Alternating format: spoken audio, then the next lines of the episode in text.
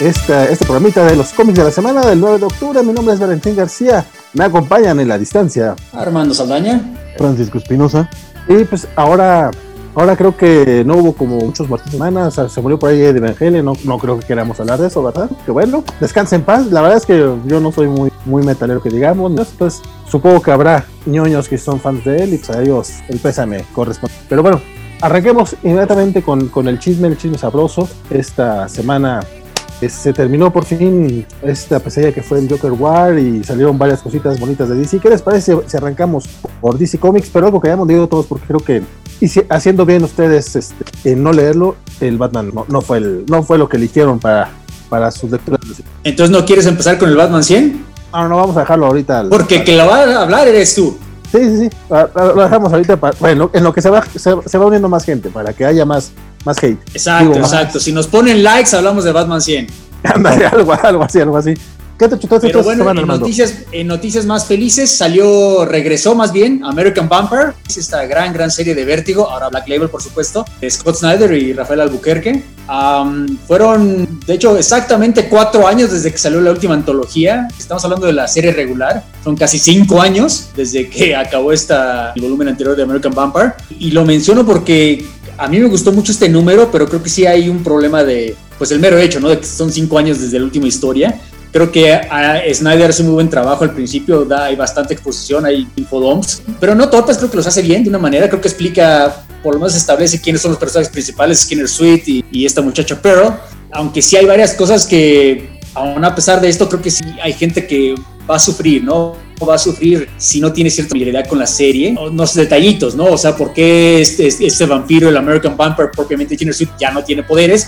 ¿Quiénes son estos BMS? O sea, de, de Muscles of the Morning Star, que era esta organización de tiros. Y, algunos de los personajes, ¿no? Este que aparece como DJ Travis Kidd, que era un cazavampiros en los años 50. Digamos, se entiende más o menos por experiencia lo que hace, pero no entiende exactamente por qué esta relación. Digamos, la historia se entiende, pero creo que yo sí tendría curiosidad de gente que nunca ha leído American Vampire, que existe Mario, porque de nuevo, cinco años. Es decir, aún así, aún así la gente que sí lo leyó, a lo mejor no se acuerda de los detalles. Yo, por ejemplo, para mí fue sorpresa que regresara American no había leído. Además no, no lo habría hecho, ¿no? Los casi 60 números que vagamente me acuerdo de todo, entonces no tuve problemas con este número, pero sí, sí tendría curiosidad de saber la reacción de alguien que llega en blanco, ¿no? Porque creo que sí funciona bien para, intenta hacer un entry point, lo hace Snyder de esta manera, pero sí lo que tan eh, propiamente dicho, ya la historia que comienza, si la gente lo recuerda, que comenzó en el viejo oeste y a principios del siglo XX, en, en, Hollywood. Ya estamos en los años 70, la serie anterior tuvo historias en los años 30, en los años 40, en los años 50 y, el, último volumen fue en los años 60 en, esta carrera espacial contra la soviética. Ya, ya dijo Snyder que este es el último volumen de American Vampire, aquí acaba la historia. Van a ser nueve números, entonces yo la verdad sí estoy muy emocionado. Por supuesto, aquí es Scott Snyder el Scott Snyder que nos enamoró hace 10 años, ¿no? El Scott Snyder que se ganó a pulso la chamba de escritor de Batman y recordándonos que cuando puede, cuando quiere ser buen escritor, la verdad lo hace. Vaya, siempre ha sido mejor escritor de terror que de superhéroes. Y por supuesto aquí acompañado de Albuquerque, que es un gran, gran dibujante, tiene este estilo muy parecido, scratchy al de Sean Murphy, por ejemplo. No es un accidente que Sean Murphy dibujó un par de minutos, bueno, una de, American Vampire, la de la Segunda Guerra Mundial. Pues a mí es un paquete completo, ¿no? Scott Snyder escribiendo bien y Rafael Albuquerque pues haciendo el trabajo que siempre hace. Entonces yo, yo me emociono mucho ya veremos, ¿no? Ya veremos cómo acaba la serie. Y yo cuando inflo algo mucho, luego a la menor se acaba cayendo, pero empieza bien. Entonces, pues no sé, no sé si ustedes lo pudieron leer o les gustó, pero a mí me gustó mucho y lo Sí, de hecho, eh, yo sí fue de los que hice echarle el ojo. y ahora sí que puedo ser un buen conejillo de indias de acerca de tus dudas, Armando, porque aunque sí leí los, los cómics, yo olvido cosas, güey. Neta, ha pasado un chorro de tiempo desde el último arco. Este, hubo digo, los, los, las referencias más claras, pues sí, ah, claro, estos güeyes, ah, sí, seco, claro, pero no te creas que los tenía muy, muy frescos y aún así, este, disfruté muy bien este número. Eh, sí, se me hizo medio, me estaba gustando un poco cómo estaba manejando este Snyder este, las similitudes de los años 70 con la época actual, cuando menciona acerca del loco de presidente, esas cosas. Ya cuando empieza, como que dos que tres paralelismos con las dos épocas me gustaron, pero creo que se aventó como seis y dije, sí, sí, ya lo de China, ya entendí, pues estás diciendo que básicamente este, va a ser crítica de la sociedad actual publicada en los 70 Fuera de ese detalle, este, me gustó, me latió mucho las interacciones, este, los títulos acá badass del, American Vampire, digo que ya no es este, que ya no es vampiro, este, principal pues, eh, Skinner, Skinner Sweet. Skinner Sweet haciéndose la de todos a los, a los Es como Seymour, así te acuerdas de su nombre. Eh, Armando Archundi, dirás. Este, perdón. Este, pero ahora sí. Eh, Los Simpson en Duran York, no manches, bueno. En todas partes. Este, no, no, me, gustó el cómic, pero evidentemente es un número uno. Eh, no sabía que iba a ser este arco de nueve números, entonces eso explica que, pues, que no, no, no venga tanto todavía de lo, de lo que va a ser. Básicamente es nada más es ponerte el, el setup y pues ya veremos cómo avanza. El arte de, de Albuquerque, como bien mencionas, también muy, muy atinado. Eh, pues yo creo que es compra obligada, justamente, sobre todo para los que eran fans de la serie. Digo, yo creo que han de estar súper, súper emocionados con el regreso. Y ya sabíamos que venía, pero yo no me acordaba que salía este. Sí, igual yo tampoco me acordaba. Perdón. Yo, eh, la verdad es que ni siquiera lo tengo en mi, en mi lista de lecturas porque eh, yo no leí American Vampire en su momento. Ah, lo habré repasado, conozco más o menos qué onda, pero no lo he leído en realidad en forma. Entonces traté de leerme este número, vamos, me lo leí más bien, pero más de la mitad de las cosas no las entendí. Entonces coincido en que me presenta bien quién es el, el original American Vampire, ¿no? la, la chica, cuál va a ser el conflicto, lo que tienen que hacer. Eso creo que queda muy claro, pero todo el setting detrás, cada vez que mencionaban algo que había pasado, cada vez que mencionaban un personaje o cada vez que llegaban a, un encuentro entre dos personajes, y, incluso el final cuando eh, te ponen este personaje, para mí es como de, ah, pues no tengo idea, gracias contando, pero coincido que sí, sin duda, probablemente sí, la historia American Vampire eh, eh, debe de ser un gran punto siguiente y el arte de Albuquerque está, está en muy gran nivel, entonces sí que bueno, la onda es que pues sí tengo que entrarle a American Vampire, maldita vida, no lo haga. Sí, porque como mencionas, ese personaje del final, eso fue lo primero que me llegó a la, cabeza, ese cliffhanger, yo sé que para el 90% de la gente no va a significar gran cosa, porque no es, no es nada más que traigan un personaje de las, de las, del volumen original, que están trayendo del primer arco. De hecho, de las historias que escribió Stephen King en los primeros números de American Vampire, ese, era como que el sheriff que estaba persiguiendo Skinner Street cuando eran vaqueros, todavía no eran vampiros. O sea, por si la gente no lo recuerda, la, serie de American Vampire empezó con Snyder dibujando, eh, eh, perdón, escribiendo la primera historia y Stephen King escribiendo la segunda. Entonces, ese era como que el gancho, ¿no? De hecho, así se hizo famoso Scott, Snyder, que yo, yo le he dicho, todos compramos el cómic por Stephen King, pero nos quedamos por Scott Snyder. Eh, Stephen King hace su chamba, cinco números, bueno, cinco backup stories en cinco numeritos y luego se larga, ¿no? Y luego le, queda el trabajo a, Snyder.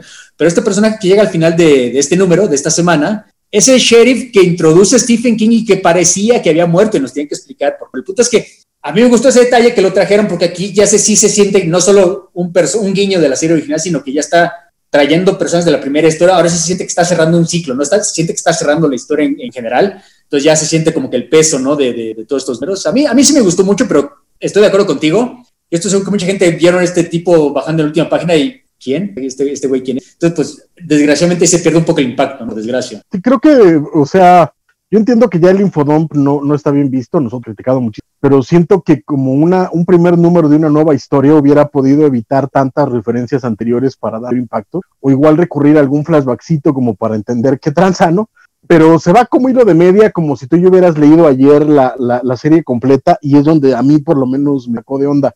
De nuevo, creo que si vienes con la idea de la serie fresca, te va a dar bien. Incluso si no la tienes fresca, vamos, si la seguiste en su momento, probablemente entres muy bien. Y por supuesto, el arte de Albuquerque es un gran garo. A mí sí me. sí, sí, sí. Quizás te inclusive una página, ¿no? Al principio de pura prosa, aunque sea, pero un par de párrafos explicando como que el chiste. Algo, exacto. Sí, ¿no? Sí, sí. Aunque Albuquerque muy bien, ¿no? O sea, él sí parece que el último número lo hizo hace un mes. Él sigue como no ha perdido un paso, la verdad. Sí, muy bonito. Eh, tengo la onda es esa, nada más que sí entender esa esa vieja, ese viejo adagio de que cada cómic es el primer cómic de alguien, y creo que aquí, pues más bien él siguió bien para su obra, ¿no? Creo que al final de cuentas se va a leer bien de corrido, pero como lector nuevo, pues no me da muchas razones para... Pero bueno, eh, para pasando, pasando otro cómic rápido, eh, salió quedándonos en la parte buena de DC, salió Far Sector, en que Jameson y perdón, Jamal Campbell, este cómic que hemos estado recomendando desde hace, desde que empezó en realidad, y la verdad no baja, ¿eh? La verdad qué triste, bueno, qué triste, qué bueno que va a acabar en 12, bueno, ya en cuatro números. Qué bueno porque ya es que luego hay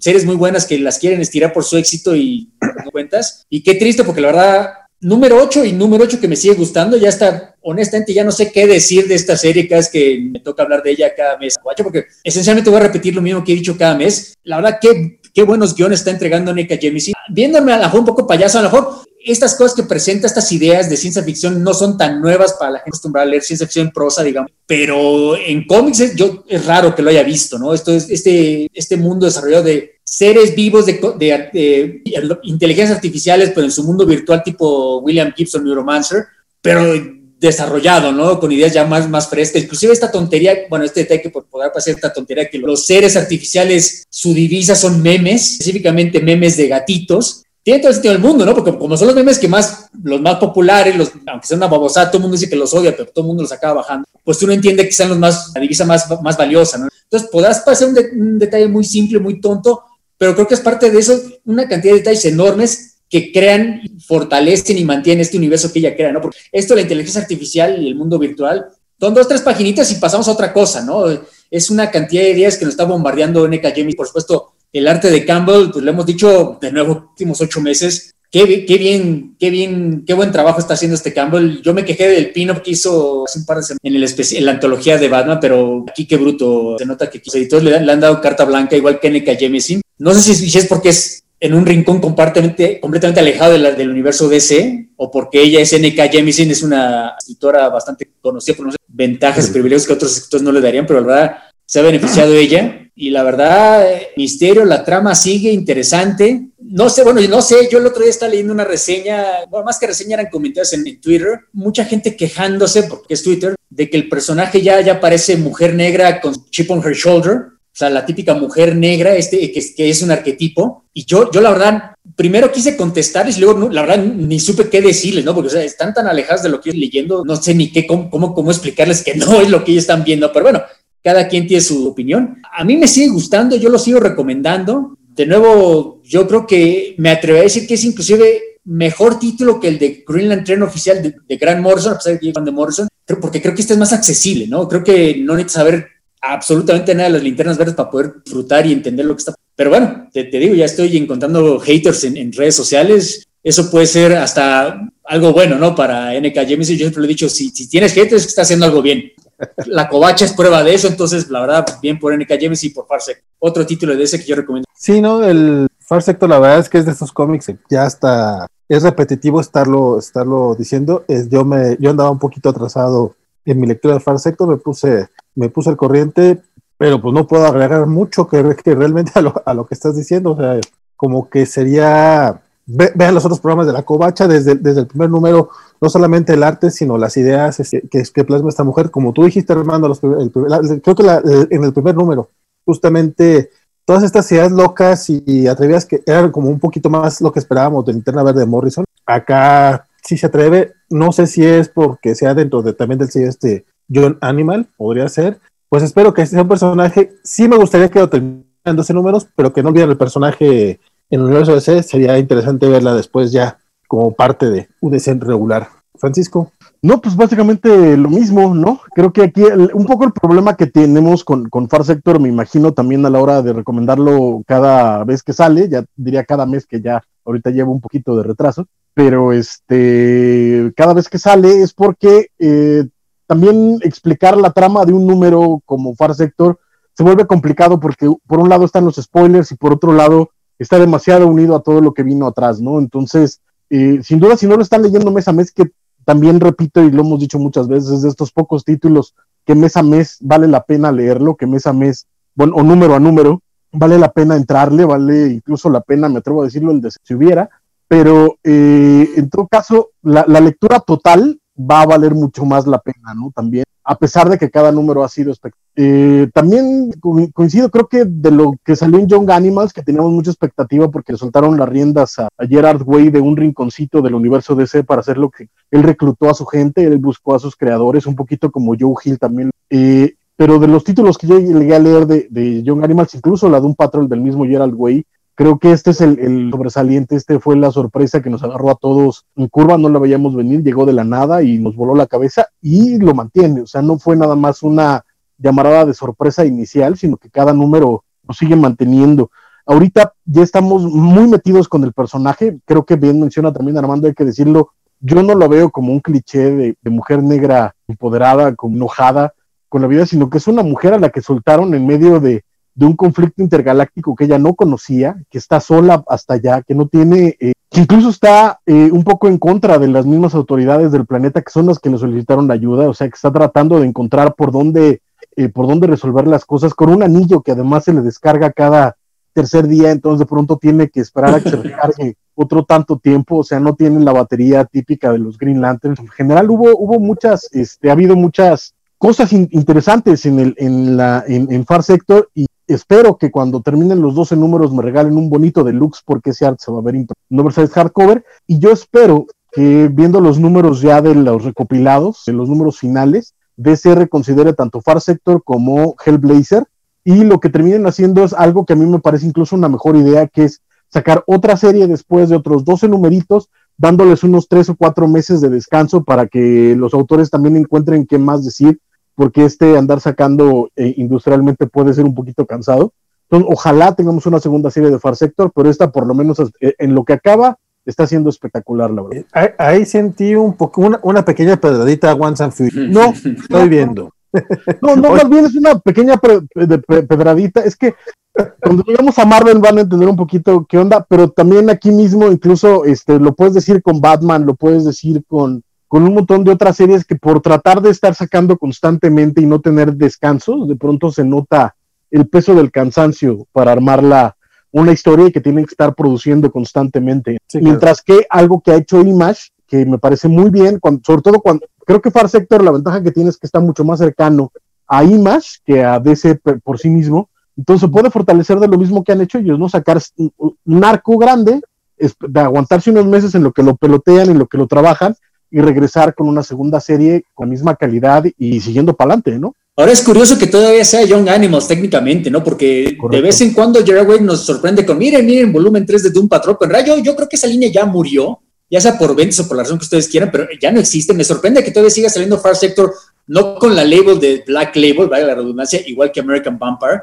pero porque lo menciono porque en este número casualmente sí usan curse words, ¿no? O sea, sí dice shit de vez en cuando, sí usan palabrotas que normalmente en cómics de DC no permiten. Inclusive en la portada abajo de del logo Young Animals te mencionan, esto es para edad de 17 para arriba, ¿no? Que técnicamente es, el, es la provincia de Black Label, ¿no? Entonces, ahorita es raro que existan dos for mature readers, como se llamaría hace 20 años. Yo asumo que esto, a lo mejor es por puro contrato, cuando acá el número 12 de Far Sector se acaba Young Animals y próximo Far Sector si es el título, ¿eh? por lo menos estos dos últimos cuatro. No sé si es por cosas de los guiones de ella o por el trabajo de Campbell. Me creería ambas excusas porque la verdad ambos se nota que le están poniendo bastante corazón al, trabajo que está. Pero ya, ya es bimestral, ¿eh? ya no es cosa de que se esté retrasando, simplemente ya, ya avisó de ser, los últimos cuatro números son menstruales, bimestrales. ¿Tuvo el, el, huequito de empezando la pandemia también? Sí, sí, sí, claro, claro, claro. Pero qué bueno pues que ya, ya.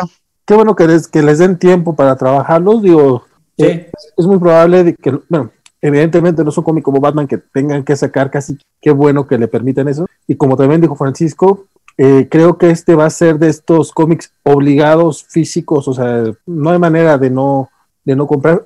Cuando salga, ojalá sí el Deluxe Edition, que es el que, que es el que uno está esperando, porque el arte de este, uff, fregón. y hablando de eso, esta semana ya salió oficialmente el deluxe de Mr. Miracle, pasta dura. Eh, creo que habías mencionado, Francisco, que ya lo habías visto un par de veces, no en Amazon, sino en otra página. Ya está oficialmente, eh, o al revés, ¿era? No, es que antes eh, lo que hicieron fue hace como seis principios de este año o finales del anterior, ahorita no recuerdo bien, pero con varios meses de anticipación lo sacaron exclusivo para mercado directo, porque lo que querían era fortalecer ese mercado y ya después iban a sacar la edición para eh, librerías. Exacto, finalmente ya salió, ya está en todos los sitios anunciado, entonces no sé, bueno, ya es que aquí luego en Amazon México tenemos el que el día que sale ya aparece fuera de, ya no está disponible. Si tuvieran suerte, lo encontraron, si no se van a tener que esperar otras México, hay, hay problemas de un par de semanas, pero ya está disponible, entonces la mayor posibilidad, ¿no? El Miracle de Tom King, el Miracle Man, como le dice, entonces... Sí, sí. Muy recomendado. a mí también, a mí también me ha pasado que me confunde. Está, está arribita de los 900, todavía no llega a los 1000. Entonces, este. Ahorita vale la pena. Exacto. O espérense unas dos semanas si es que acaso sobrevive en el catálogo, que ya viene el Prime Day, que van a ser el 14 o 15 o algo así, o 13 o 14. O sea, ya viene esa madre. Entonces, este, usualmente tienen buenos descuentos. Entonces, los que tengan que lo aprovechen porque además están saliendo cosas bastante chidas por ahí. Y luego demasiados descuentos no, no sirve ya, ya tantos, pero bueno, cambiando de tema. Eh, y ahora sí, entrarnos a la parte fea, salió el número número de Deceased, esta serie favorita de Francisco, Dead Planet número 4. Tu escritor favorito, Tom Taylor. Sí, ya está, pues es el mute, lo sé, lo sé. No sé, tengo que decir que los últimos números me están empezando a, me habían puesto a cuestionar la validez de esta miniserie. Yo defendí la primera, esta como que no me estaba gustando tanto. Este número me gustó, a lo mejor porque los personajes que meten básicamente meten a los personajes del, cuarto mundo de Jack Kirby. No sé, me gustó bastante, como que subió bastante, porque digamos que, ligero spoiler, si les preocupaba el Plastic Man zombie, no es zombie, Superman zombie, que no es zombie, aquí tenemos a Darkseid zombie, que no es zombie, entonces aquí sí aguas, ¿no? Y sí, ya, ya son, se quitaron los guantes, en los golpes rudos. Aunque habiendo dicho eso, no sé creo que Valentín lo leyó, te pareció a ti? Creo que Trevor Hurst se siente apurado, su varios, varios acabados, ser muy apuradas, muy inacabadas, muy scratchy. De por sí, Trevor Hurst me gusta su dibujo, pero para las caras, digamos que no es su fuerte, es como que las manos en otros dibujantes, las caras de, Trevor Hurst. Aquí sí se me hizo medio apurado y en realidad no tendría por qué tener ninguna razón, porque sí ha tenido números, no sé, pero con ese caveat aparte, a mí me gustó este número, ya, ya va a acabar esta miniserie, ya, ya son los números, los números que vienen, entonces quiero pensar que se va a salvar. De nuevo, yo entiendo las quejas, así que para mí me gusta el trabajo de Tom Taylor. Entonces, para entretenerte, no, no esperar el cómic de Tom King de esta semana, pero para entretenerte creo que se está haciendo. Fíjate que aquí yo sí voy a. no a, decepcionarte un poquito, este, como te, les mencionaba, este, fuera del, fuera, fuera del programa, este, hubo, hoy, esta vez tuve que como que seleccionar bien los cómics que voy a leer porque no, no tuve mucho tiempo. Ah. Decís no pude leerlo y tampoco pude leer el nuevo de John Justice, adelanto pero el, la, próxima vez que ya termina John Justice ya comentaré los dos. Este, pero me alegra mucho ver que a ti sí te gustó este Diciste, entonces lo leeré con gusto este fin de semana. Sí, sí, tiene varios momentos de fanservice, digamos. Orión está comportándose como Orión, siendo mamón, y llega Jonathan Kent y le da su puñetazo tipo Batman a Guy Garner y lo, lo deja inconsciente. Porque por ahí están manejando que John Kent, haga de cuenta que como Gohan, va a ser más poderosa que su papá, ¿no? La explicación que da Tom Taylor como que no me convence porque dice, ah, no, como es mitad cripta, mitad humano, es más va a ser más fuerte que Superman. Eso no tiene sentido. como que tendría que ser menos poderoso, pero bueno, no voy a discutir Tom Taylor, entonces bueno, tuvo que muchas gracias no, porque no ni se le dio la oportunidad de leerlo, pero... No, yo, yo sigo Aquí sí sigo mi postura política de, de ya sufrí Marvel Zombies. Que no son zombies, pero ok.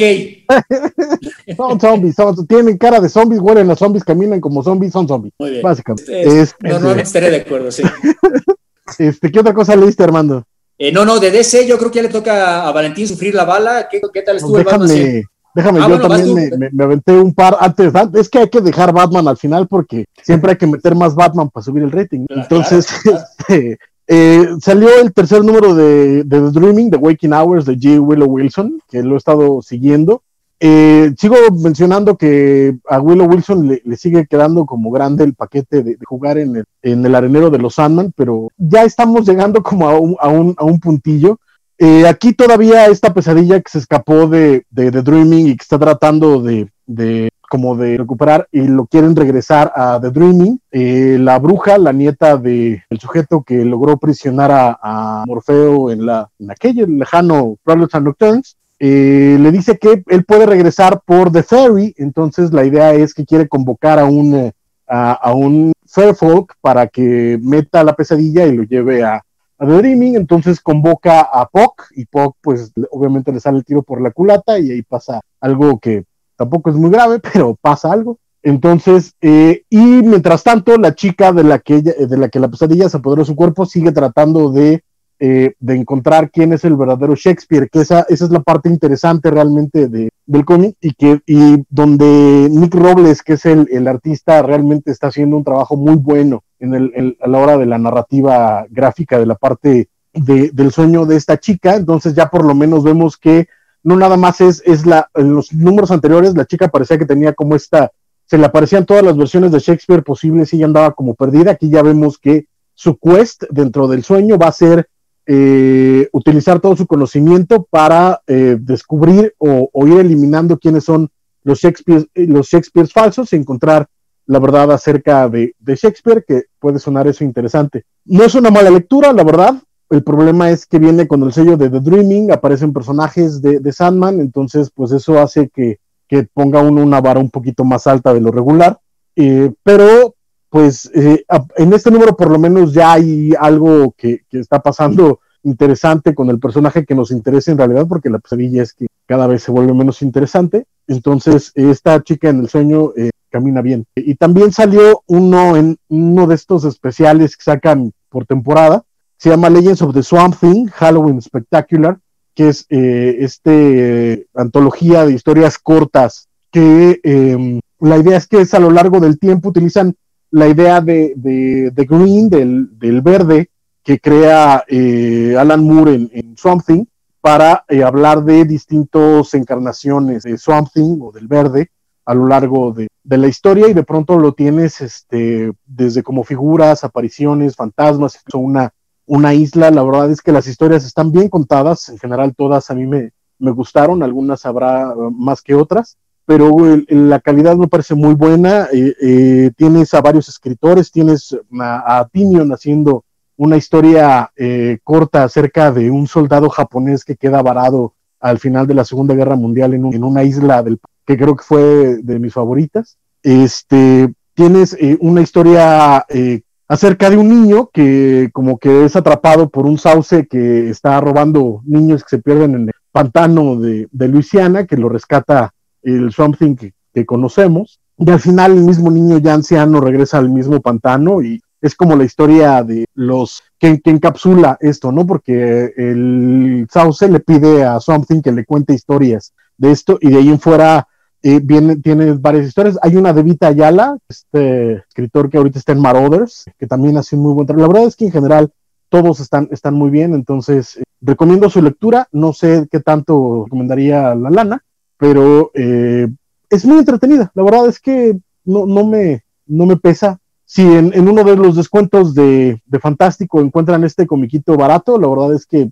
cómprenlo. Cómprenlo si es que sobrevive por ahí. Incluso hay, unos, hay unas eh, este, historias un poco eh, experimentales en gráfica, etcétera. La verdad es que me gustó mucho, entonces, pues esos son los, los que leí de DC. Entonces, creo que tú lo leíste, Armando, te veía la cara de, Perdón, eh, sí, de hecho, lo que había comentado con micrófono apagado es que se me olvidó mencionar que ese también lo había leído. A mí me gustó, como toda antología, hay unas historias que me gustan mucho más. Me gustó la del, soldado japonés que sigue creyendo que la Segunda Guerra Mundial. Aunque esa no es de Tinio, la de Tinio es la del pirata, que esa sí se me hace más experimental. Eh, me gustó el dibujo de todas, aunque la de Vita ya la me, pareció un poco predecible. Eh, pero sí, pero en, general estoy de acuerdo contigo que funciona bien. Bien, sobre todo el framing device de Rambi, el chavo este que es secuestrado en el bosque y lo, de, lo salva nuestro Something y de anciano regresa. Y ligero spoiler, ahí acaba la historia de él. Pues está bien. Igual que tú, no de ninguna manera lo recomendaría con ese precio pero lo pueden bajar o, o, si algún día de ese se anima a, juntar todos estos one shots de ver, bueno, de Black Label, esos viejos personajes de Vértigo en uno solo,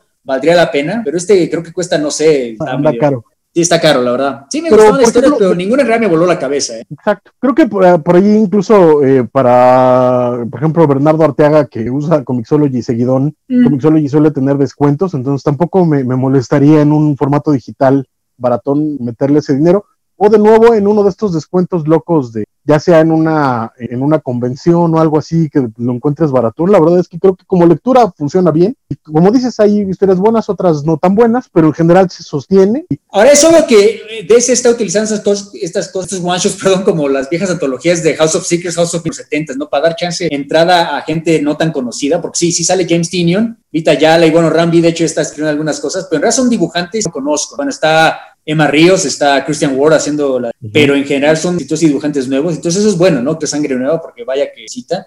Pues la verdad, de hecho me gustaría poder apoyar este tipo de proyectos, pero es que de nuevo sí está medio caro el cada uno. Sí, no, y con, y con la, la, conversión a pesos ya no sale tan conveniente, la verdad, ¿no? Que es donde, donde en realidad está el problema, porque 6 dólares podría no, no ser mucho, pero ya nuestro poder adquisitivo sí se vuelve una lana. Sí. Ahí la onda es, a, mí, por ejemplo, yo nada más como última, última mención, a mí sí me recordó mucho a, viejos cómics de Something de, de, Vértigo. Entonces creo que eso, eso, junto con el Hellblazer que estábamos viendo, me parece un... Eh, aunque el, el, Something del Emir de los Nuevos 52 no estaba nada mal, eh, creo que sí, sí es bueno que de pronto regresen a las raíces de estos personajes de Swamp Thing. Entonces, pues me gustó básicamente. Pues a ver si lo hacen, ¿no? Porque es como ya me cancelaron Hellblazer, a ver si no agarran la versión equivocada y no, es que no funcionaba ese, hay que regresarse el de Nifi. Exacto. Pero bueno. ahora sí, ahora sí. Ahora sí, Valentín. Ante la duda, pues. Batman. ahora me va a tocar estar como en el spotlight. Pues bien. Y ya hasta Don Bestia te está esperando en Twitter tu, tu reseña. Vas. yo creo que va, a ser lo único que va a ver Don Bestia hoy del programa porque realmente no nos ve. Este, bueno, esta semana salió ya el Batman 100, que es el gran final de la primera etapa de James Tinion. De hecho, originalmente él tenía pensado que este fuera como su último número, entonces eh, conforme fueron cambiando las cosas al interior de DC Comics, la despedida de Didio y de, medio personal, este, la cancelación del 5G y todo el rollo, como que le dijeron a, James Tinion, ¿sabes qué? Pues estás vendiendo más que Tom King, este, entonces te vas a poder quedar un rato más. Esto hizo que muchas cosas dentro de la misma miniserie fueran cambiando uh, conforme iban este, saliendo los números. Este, lo que se nota mucho el resultado final. Este número es básicamente el enfrentamiento final nuevamente de, Batman contra el Joker.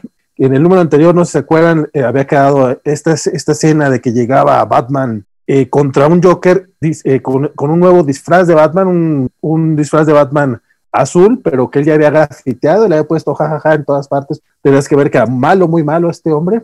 Y también este, había sacado de la tumba a Alfred y lo había reanimado de alguna manera para que pues, para, para volver loco a Bruce. Entonces llegamos con este, con este, eh, así fue como terminó el número anterior. En este comenzamos con Bárbara Gordon, este, poniéndose unos lentes, porque al parecer eso es todo lo que necesita para convertirse en oráculo. Y de la noche a la mañana tenemos un personaje que, no, no, es que en serio así fue. Eh, tenemos un personaje que eh, de un número que se veía jovencita, porque pues, ya ven que le han rejuvenecido después de dos. De repente otra vez vemos a una, a una Bárbara Gordon que físicamente se de los 25, 27 años, como era antes. Eh, y yo suponía que iba a ser un, un, efecto muy importante dentro del cómic, porque esto lo ves en las primeras páginas. Eh, resulta que, pues básicamente no. O sea, como que fue un fan service del mismo Tiño, que él ya dijo que es muy fan de ese personaje de Bárbara como oráculo. Parece que a futuro sí la va a dejar en ese papel. No sé si la vayan a retener chica, pero si recordarán, en el Joker Warzone vimos como Cassandra y esta Stephanie Brown le pusieron los trajes de batichicas y en este número ya aparecen trajes de, esos personajes, entonces probablemente sí nos van a retirar a Bárbara como Batgirl. No sé esto cómo va a afectar el Free Jokers. De hecho, muchas cosas aquí. No sé cómo entra Free Jokers en canon después de, después de lo que pasó aquí. Básicamente fueron golpes este número fue como James diciendo, ¿saben qué? Olvídense todo lo que ha pasado estos últimos 3, 4 años. En parte lo agradezco. Este, entonces ya vamos a tener a Bárbara como oráculo. A Rick Grayson va a ser otra vez Nightwing. Ya olvídense de Rick Reyes. No digo Rick Reyes, no, Rick este, Grayson. Rick Reyes es otro cuate. Este, eh, vamos a tener a Cassandra como Batichica. Ya, spoiler también como Batichica. Y yo voy a ser feliz jugando con mis juguetitos porque voy a tener al Batman que yo quiero leer. Eh, a, a, esta Catwoman que había sido como eje central de casi 100 números. La historia este, la hizo a un lado, básicamente. Eh, aquí en este número parece, de repente se ve como a lo lejos diciendo, pues, ¿cómo te amo? Espero que ganes. Y es todo lo que sale Catwoman. Eh, y la pelea de Joker y, Batman, lo más impactante fue ese, ese rollo de que sacaron a Alfred y lo pusieron con un cadáver burlesco, que, a mí más, que darme miedo o, hacer, o decir que gacho a mí se muy creepy es como necesario. Eh, la, la, pelea, a la pelea en, la ciudad, pues es, fue eso nada más. Los, la Batifamilia peleando contra Punchline y los payasos del Joker, totalmente anticlimático. Y todo se resuelve con, mientras que Joker le está dando una paliza a Batman, llega Harley Quinn, lo, lo golpea, al Joker, le pone una bomba al Joker, se pone una bomba a ella y le dice a Batman, ahora sí, tendrás que decidir a quién vas a rescatar, si al Joker o a mí porque al parecer Harley Quinn es muy, muy importante para Batman. Sale corriendo Harley y Batman decide salvarla a ella y no, no algo así. Entonces tú dices, ah, ah, y explota todo. Corte hasta una semana después, eh, Bruce está, bueno, Batman está visitando a Harley y bueno, y encontraron el cadáver. No, no lo. Digo, no es que esperara que realmente iban a matar al Joker. no, no, no, no, no, no era algo que estaba esperando, pero es como, o sea, neta, así terminaste esto, este fue el super Batman, sí, sí. O sea, no se resuelve nada, obviamente no iba a ser el final de, Batman contra el Joker, no lo esperábamos. Eh, incluso este personaje que introdujeron, no, no Punchline, el Clown Hunter, que, era como un, uy, ¿quién será el Clown Hunter? Que muchos pensaban que era Damian Wayne matando payasos. Resulta que es un grito este, asiático que, al que Joker mató a sus papás. va Batman, dice, ya, ya, ya sé quién eres, no vuelvas a matar gente, porque si vuelves a matar gente, vendré a sacarte la lengua. Y se va. Está, no sé, no sé, mira, qué, bueno que James Tynion hace muy buenos cómics fuera de Batman. Me imagino que hay un grupo de fans que todo esto sí les parecerá así, que les vuele la cabeza.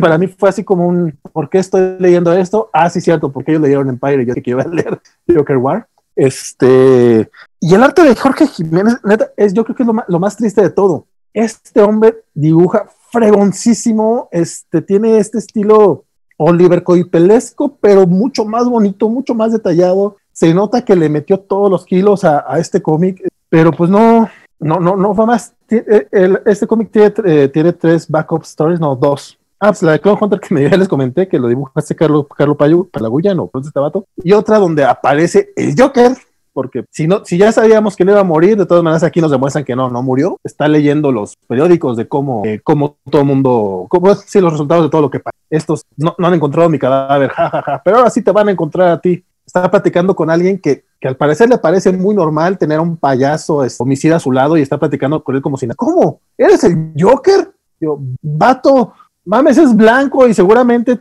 cabello verde, o sea, no, no hay manera que no puedas creer. Entonces mata al cuate con el que estaba platicando, lo va a botar así al río y creerán que tú eres el cadáver. Ja, ja, ja, ja. Y ese es el gran final de Joker War. Ah, se me pasó a decir, cuando llega Harley Quinn, le dispara la cara al Joker, como que le vuela un ojo o algo así, pero en ningún momento ves que, que, que le duela, no ves que pierde la vista, nada más lo ves como con un hoyo por aquí, pero haz de cuenta que el Joker está cocinada. O sea, yo sé que son yo sé, yo sé que son cómics de superhéroes, pero este pato nunca ha tenido superpoderes como para decir soy Superman y me vale gorro que me disparen en el ojo. No, no. Al parecer el Joker no le duele que le disparen en la cara. No sé, no sé, no sé. Ni el fanservice de ver a Oráculo de regreso o a Nightwing de regreso continuará porque James como que lo que aquí lo que hizo al final fue como dejar tus juguetes armados rumbo a lo que viene, pues ya le dieron más tiempo dentro de Batman. Esperemos que ahora sí haga algo más entretenido. A ver cómo le va. Y neta, no entiendo cómo, cómo encaja ni Three, ni Three Jokers ni lo que va a pasar con Batman Catwoman. Yo creo que ya, a lo mejor ya es hora de que DC olvide la continuidad y mira, a ver qué historia se le ocurre. Eso no estaría tan mal. Francisco, ¿estás de acuerdo que las reseñas de Valentín valen su peso en oro? Sí, con, ¿cómo no? Con performance y voces y risas y la verdad esto es una maravilla. Yo, yo espero que Don Bestia esté con este gran trabajo. Que... Es, es, es, es eh, ahora sí que para responderle a Claudia Sheinbaum, eso es un performance. Es un performance. Exactamente. Y falta la reseña de Spider-Man 850. Espérate. Que es más o menos igual, pero menos grim and gritty. Porque también tenemos esa, última confrontación entre el Airways y su Nemes. Pero bueno, ya. Bueno, hablando de eso, creo que ya terminamos DC, ¿no? Sí, nada más déjame. Este, yo no lo, eh, no, no, lo, no lo leí en forma, le pasé una ojeada rápida porque no he leído los anteriores. Entonces, en realidad, no le presté mucha atención. Pero a mí me divirtió, fíjate. O sea, no, no lo vi tan, tan horrendo como dice Vale.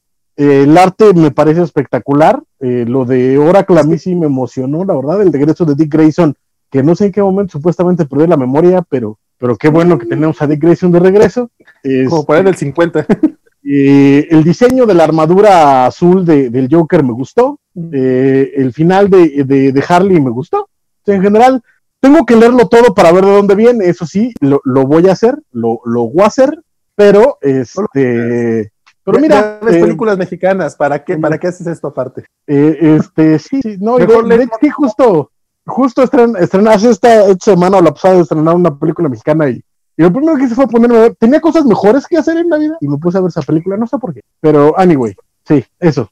Pero a mí me gustó y el arte está de miedo, de miedo, o sea, no, no hay manera de no amar a, a a este hombre y cada una de las páginas que... ¿Y este es el dibujante de toda la serie de Joker War o solo este número? No, sí, sí, sí, de hecho es el dibujante de Batman. La verdad yo creo que, no, ¿eh? Yo, yo, yo, recuerdo que vi, vi, los primeros y según yo no era ah, él. Los primeros era Tony Daniel, tienes razón. no, si no me hubiera seguido leyendo, ¿eh? Este, me quedé en el segundo de Tinian en su momento. Este, y, Tony Daniel, puta, ya me acordé por qué no empecé a leer esto, claro. Sí, sí, cierto, sí. No, pero ya los, estos Joker War, de hecho, eres el creador del diseño de Punchline, si le podemos llamar este, pero sí, sí está. el, el, arte está brutal, o sea, sí, no, no hay manera de, de hacerle feo. Esta, esta armadura que menciona Francisco de eh, brillante azul de Batman, según esto era como el sueño de Bruce de que un día iba a cambiar Gotham de, tal manera que fuera casi casi otra metrópolis y ya no iba a necesitar un traje oscuro, sino un traje brillante. Azul chiclamino es el término. Chiclamino. Y nomás porque no puedo hacer el eh, ¿cómo era? Sí, derrapada de mosca o cómo era? Esa chica. derrapada de mosca. Comentarios, estimado mm. Vale. Tenemos alguien que nos esté viendo. Mira, de hecho, eh, Héctor McCoy en, Twitter lanza un, un tweet al aire, pero yo sé que, se, que, habla de nosotros porque dice puro spoiler, puro hate. Entonces, aunque, no nos aunque no nos etiquete, ahí está, ahí está el comentario. Sí, tenemos comentarios. De hecho, Alejandro Guerra fue el primerito que llegó, llegó temprano para ser el primero en saludarnos y nos tenemos holas y likes de Lucky Luke, de Jesús Monroy, de este, Mario Rodríguez, por acá Fedor, bueno, todas estas son de buenas noches, de Don Vales Instancia, este Humberto Menéndez y ya este Bernardo Ortega el que, el que empieza con a Charles Papaye y dice, la señora Jensen recibió un Genius Grant esta semana. Par Sector es una maravilla de cómic, estoy, estoy perdiendo los comentarios porque acá. Eh, estoy a la expectativa del oversize hardcover que espero si salga. Pero de hecho, seríamos millonarios con esos memes de bichitos, dice, si, si generan más clics, dice Javier Alfredo Rocha. Mr. Max, ¿vieron cómo eh, le cayeron críticas a Doc, a Doc por decir que dibujar a Superman eh, con, dibujar Superman con ojos rojos ya está muy chopeado? Y fue el mame de ayer. Parece que llegaron muchos fans de, Zack Snyder que este, tomaron consulto a ellos y Doc Shainer fue así de, se fue de Twitter un par de horas.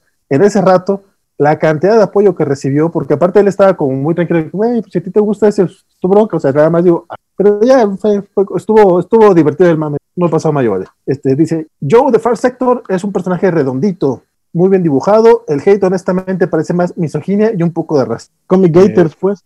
Yo no he visto todo ese hate, pero no dudo que, claro, lo mencionó Armando. Far Sector se parece a Monsters en esto de que es una historia completa, no episódica, hay que leerlo de corrido pregunta que si leímos el Halloween Spectacular de Something, que si ya lo ayer, ya lo leyeron ustedes. Y yo solo leí las primeras páginas dibujadas por Mike Perkins que prometían, pero no Doc Shane, Doc Shane expresó su opinión en ese juego de una pregunta impopular que, ya los imaginó que iba a pasar, vato eh, los ojitos de los ojitos de rayo láser rublean. De rayo láser. Me sorprendió que DC se, se, decantara por Tinion para seguir con Batman. Más aún con Bendis terminando su ronda.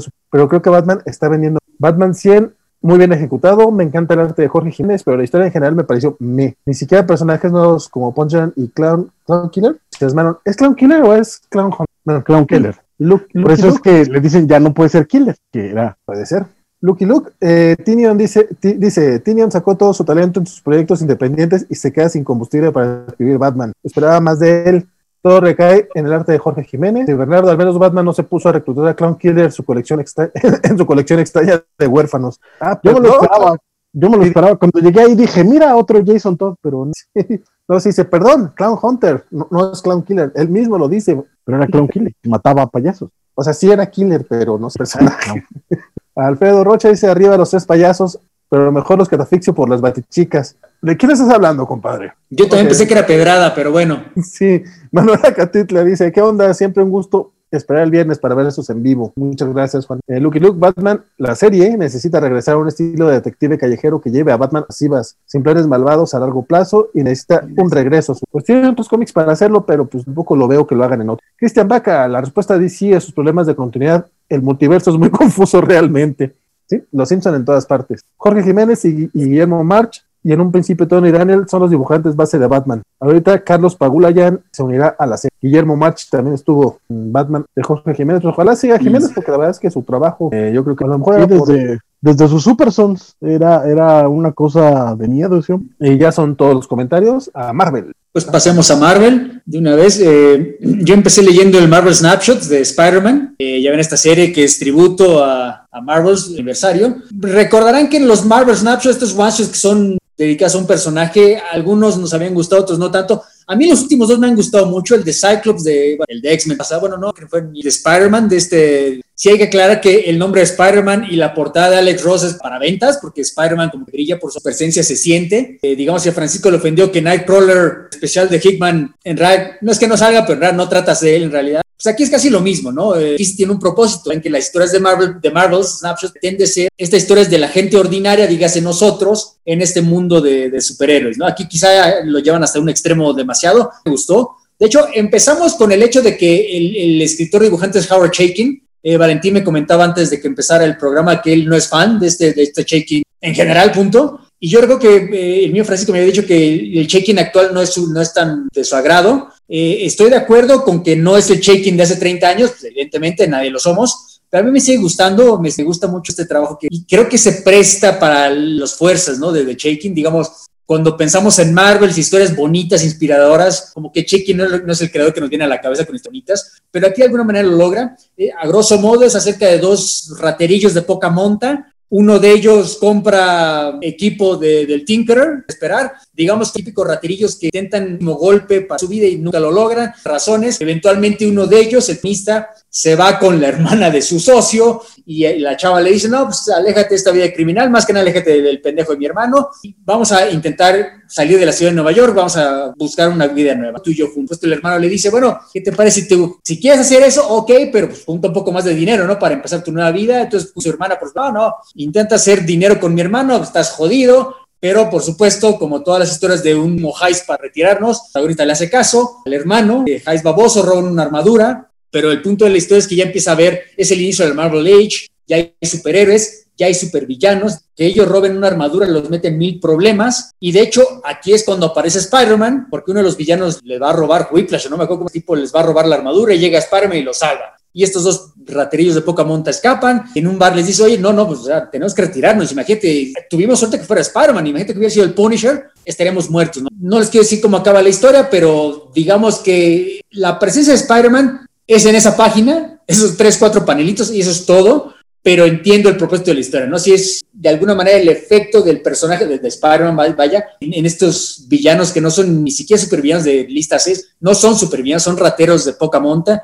Entonces, la verdad, a mí me gustó, me gustó más que, por ejemplo, el de Namor, me gustó tanto como, casi tanto como el de Cyclops de la semana pasada, hace dos. Entonces, no sé, creo que finalmente estos one-shots, sin volarme la cabeza, por supuesto, como la serie Marvel original, creo que finalmente están empezando a justificar su existencia de nuevo, como son double size, cuestan un poquito más, entonces de nuevo ya no sé si comentaré, pero por supuesto los van a juntar todos los, bueno, no sé, porque ahora ya anunciaron que van a ser, va a haber uno más, uno de Avengers, entonces van a ser creo que ocho en total, va a ser un trade choncho, sí, sí valdría la pena, la verdad, va a ser más barato que espérense. Yo no recomendaría que compren este individualmente, más que nada por el precio. Si fuera un precio normal, dos, no, bueno, 3.99, perdón, yo sí lo recomendaría aún con el caveat de que entiendo que no todo el mundo le gusta el dibujo de Shaky. ¿Ustedes le pudieron echar el ojo? Yo te digo, lo, lo empecé a leer me, llegué a la parte en la que están recordando su, amistad desde chavitos, esos dos personajes. Este, me estaba gustando la historia, pero todavía no me terminaban de enganchar. dibujo, la verdad, sí me y lo dejé para el fin de semana. Pero sí me imaginé que iba más o menos por donde tú lo mencionabas. Este, y ese tipo de historias sí más humanas, tipo las que veríamos luego en Spider-Man Tangled Web, soy, muy fan de ellas. Entonces, sí, no, definitivamente le, le, echaré el ojo este fin de semana, nada más que, como les digo, tuve que elegir mejor los cómics y aparte tenía que leer el Batman 100 porque ya me había comprado. No sé si Francisco sí chance de leerlo. Sí, eh, a mí no, la verdad es que no me gustó tanto como Armando, creo que no, no es tan malo, sin duda sí la fortaleza está en el guion, Chekin sigue, sigue sólido en, en cuanto a guion. Eh, el dibujo también eh, tengo que decirlo, no es el peor checking que he visto en los últimos años, ¿no? Por ahí hay un par de números de New Avengers que a quien diablo se le ocurrió hacerlos. Este, eh, entre otras cosillas por ahí raras. Creo que como en este caso le dieron rienda suelta y él escribe y dibuja, le echó un poquito más de, carne, pero pues sí, ya no, ya no es el Howard Shaking con Flaglam. Este, y sobre todo, siento que uno de los graves problemas que tiene Howard Shaking es encontrando un colorista en este caso, eh, que es dibujado por, es coloreado por eh, Burto, me parece. Eh, creo que es un, mexicano. Creo que el problema que tiene es que eh, es como de estos coloristas muy contemporáneos que quieren meterle brillos y, texturas a, todo. Y eso creo que al arte de, de Shaking no le va. Y eso hace que además se le vean las costuras al trazo de, de, de Shaking. Entonces necesitaría encontrar a un mejor colorista que es algo que Marvel no le ha dado en ninguna de las pruebas que, ninguna de las páginas que ha hecho en los últimos años para, para ellos. Dicho eso, también me, molesta un poco que aquí eh, eh, incluso Spider-Man aparece más, nada más como por compromiso, o sea, podría ni siquiera aparecer, es intercambiable la presencia de, de Spidey, a diferencia, por ejemplo, del de Captain America, que también era otra, otra historia similar de, de un eh, chico que se ve envuelto en ciertas circunstancias y de pronto el Capi es el que le cambia porque a fin de cuentas, esa interacción solo podía ser con el Capitán América. Aquí ni siquiera eh, eh, tiene que ver porque además aparece dos veces eh, el hombre araña. La primera es cuando van en, al, mero principio por las vías del metro y está peleando con Silver Main, 70. Y, este, y después está otra parte. entonces ni siquiera tiene mucho que ver Spidey o, o nada, pero la historia es linda, el personaje creo que crece bien. Además me gusta algo que me gustó mucho es que se nota que pasan como dos o tres años en, esta historia chiquita, o sea, no es una historia que sea rápida, sino que es una historia que pasa con, o sea, se puede ver el paso del tiempo y eso te va hablando poco a poco cómo va cambiando el universo Marvel, ¿no? Porque al principio son apenas como los primeros años. Ellos dicen que ellos empezaron a ser estos ladrones de poca monta eh, cuando empezaba el universo Marvel y, decían es que nosotros estábamos bien y de pronto aparecieron los superhéroes y todo se fue al carajo, ¿no? Y vemos cómo todo eso todavía se va haciendo más, más, más amplio. Entonces, un poco la idea es que uno de ellos, el que quiere seguir en la vida criminal, está muy dispuesto a, volverse supervillano, cosa no tiene ni talento ni la. Y pues el otro ya lo que quiere es retirarse, porque además eh, eh, parte del chiste es que hace unas, unas figuritas de, de monstruos muy bonitas, entonces él lo que quiere es hacer monstruitos. En fin. Es como nuestro amigo Santo, digamos. Ándale, ándale, por ahí. Eh, agarra estos, estas figuritas de, modelismo y las personaliza para que salgan otras cosas y él dice que, que le quedan muy bonitas. Entonces, eh, de nuevo, la historia, la historia es linda. Creo que, que, a diferencia de las, de las dos anteriores, sí me quedó a deber, la verdad. Dicho eso, eh, no está mal como lectura. Habrá que, yo sí me esperaría a ver el que sigue para ver si puedo recomendar la lectura del TP, porque hasta ahorita, hasta ahorita, hasta ahorita creo que solo dos me, me convencen como para decir que podría poner mi dinero en él, que es el de Cyclops y la de, y la de el Capi, que ahí la verdad es que si la que sigue no está buena, eh, pues yo me iría más por comprar los, los dos números sueltos que me gustaron. Oye, pero el libro que mencionas, que en efecto no es el de American Flag, creo que sí se nota el oficio de Shaking, precisamente lo que me dices en el paso del tiempo, ¿no? Porque él maneja con ciertos, con sus trucos narrativos de la construcción de los paneles, cómo va pasando el tiempo, y en la moda de la ropa, ¿no? Que es algo muy de Shaken y desde los ochentas, vas viendo cómo va cambiando las modas hasta cierto punto, sobre todo de, de la novia, y ahí te das cuenta del paso del tiempo, ¿no? Inclusive con el clima, etcétera. Y algo que también hay que apreciar es que, la verdad, Shaking, que se hizo famoso en los ochentas por dibujar este tipo de mujeres sobresexualizadas, es cheesecake, aquí les dibuja muy realistas, ¿no? Inclusive los hombres, gorditos y chaparritos, pero se entiende porque ellos son losers, ¿no? pero la chava inclusive no la ponen como aquí está Mega Babe, fan fatal, fan fatal, la verdad.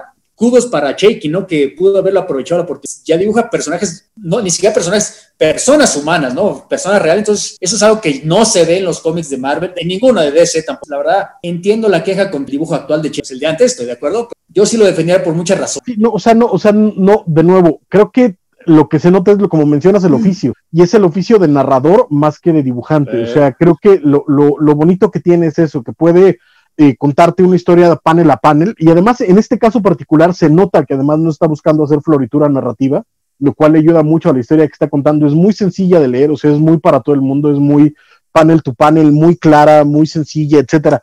Pero ya en, el, en, el, en la parte fina sí se le notan eh, ya de formaciones de, anatomía, ya de pronto alguna perspectiva que ya no está tan clara, ¿no? Este, algún, alguna, eh, ya de pronto vicios de encuadres donde ya no, ya no le está jugando, donde ya nada más está yendo a figuras sencillas. De pronto incluso, por ejemplo, mencionabas a la chica que tiene razón, no es eh, para nada sexualizada, sino es una, una mujer muy real pero por ejemplo ya en la parte del pelo ya nada más se ve que le está haciendo rayas y no, no hay volumen, no hay forma, a pesar de que trata de tener un, un, pelo supuestamente alto y la verdad es que parecen más una especie de escobeta en la cabeza muy rara.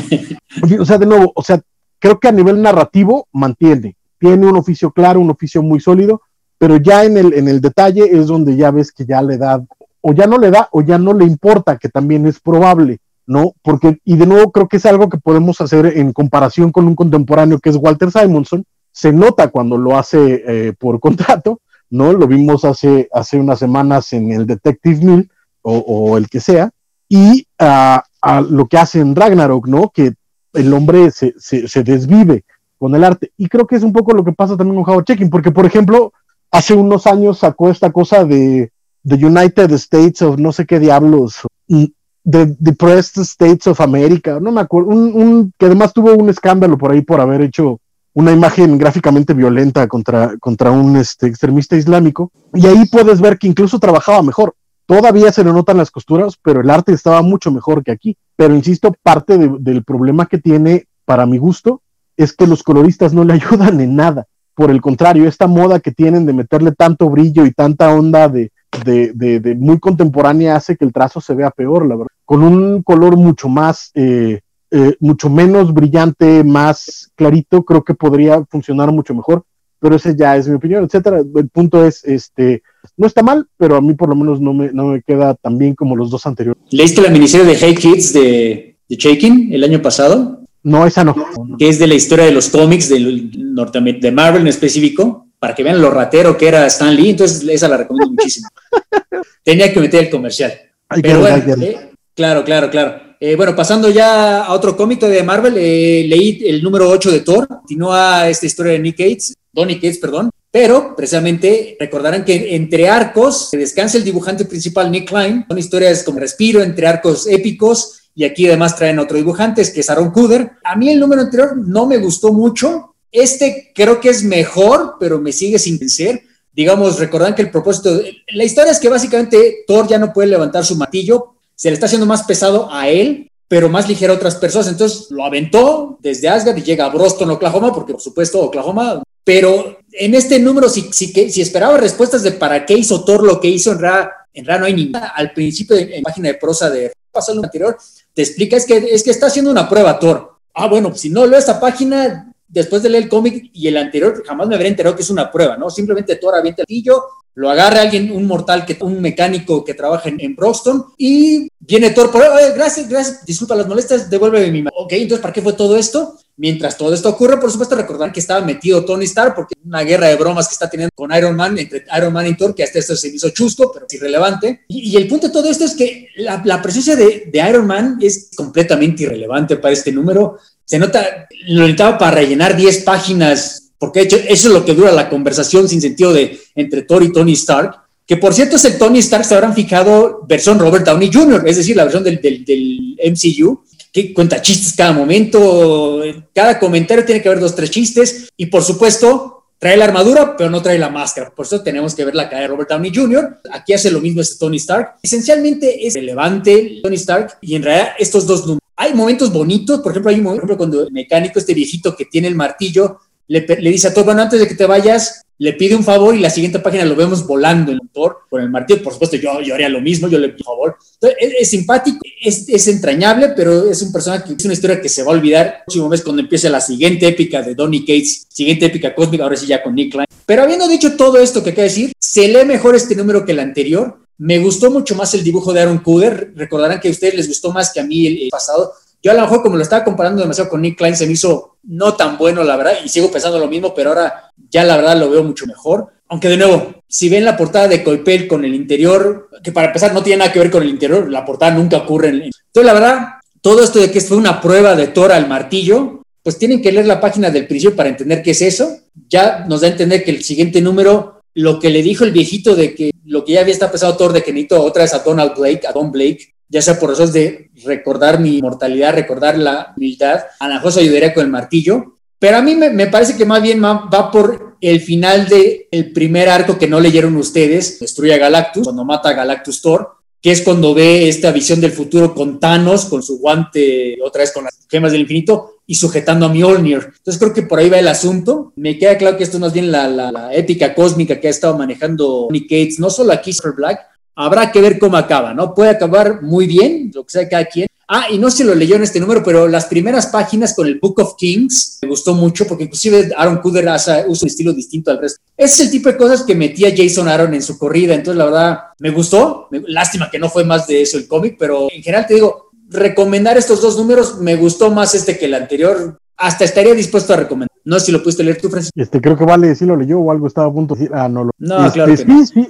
sí, sí lo leí, como había dicho yo, yo me iba a leer estos dos números, probablemente ya el que siga ya no, no hubo esta super mega saga intertítulos de Donny Cates, la verdad es que me está dando mucha flojera. Eh, lo hizo bien Jonathan, Jonathan Hickman, pero no, no tienen por qué hacerlo bien todos. Eh, incluso creo que Dan Abnett y Andy Lanning cuando empezaron con eh, el Annihilation Conquest, siguieron un poquillo, creo que todavía aguantaba muy bien también esa, esa saga cósmica multitítulos. Pero la de Donny Cates no me llama mucho la atención. Pero este, estos dos números, yo, a diferencia tuya, sí los recomiendo, a mí me gustaron mucho. Este segundo número también me gustó. Eh, esta, esta introducción de, de, libro de, no me acuerdo cómo lo llaman. The Book of Kings. The Book of Kings, y que además te liga con todas las generaciones previas, ¿no? Eh, su abuelo, Odín, etcétera, cómo se relacionan con este libro y cuando tratan de leerlo y todo, la verdad es que me gustó, pero la parte de, de ya cuando Thor llega a la Tierra a ver qué diablos está pasando, me gustó mucho. Eh, Tony enojado, me gusta mucho. Esta parte, por ejemplo, que mencionas de que ya es el Tony más Tony Stark de la película, ya tiene bastante tiempo. De hecho, creo que lo, lo empieza en forma Brian Michael Bendis, que lo empezó a escribir mucho más a la, a la, a la Tony Stark y mucho más simpaticón y mucho más tirado a, vamos a hacer el chistorete. Este, a mí no me molesta, la verdad, tampoco creo que, se me, sobre todo con los arcos que ha tenido Tony, tampoco Afortunadamente eh, eh, lo prefiero más que el de, el de Civil War, por ejemplo. Y aquí la, la, interacción que tiene con, con, Thor me gusta porque además eh, los que tuvimos la oportunidad de leer cómo Thor le ha partido el queso más de una vez a Tony, sobre todo ese, ese bonito número de Straczynski, que es de lo poco que me gusta de Straczynski, cuando después de Civil War le da una bonita arrastrada precisamente en Oklahoma. Este, me gusta.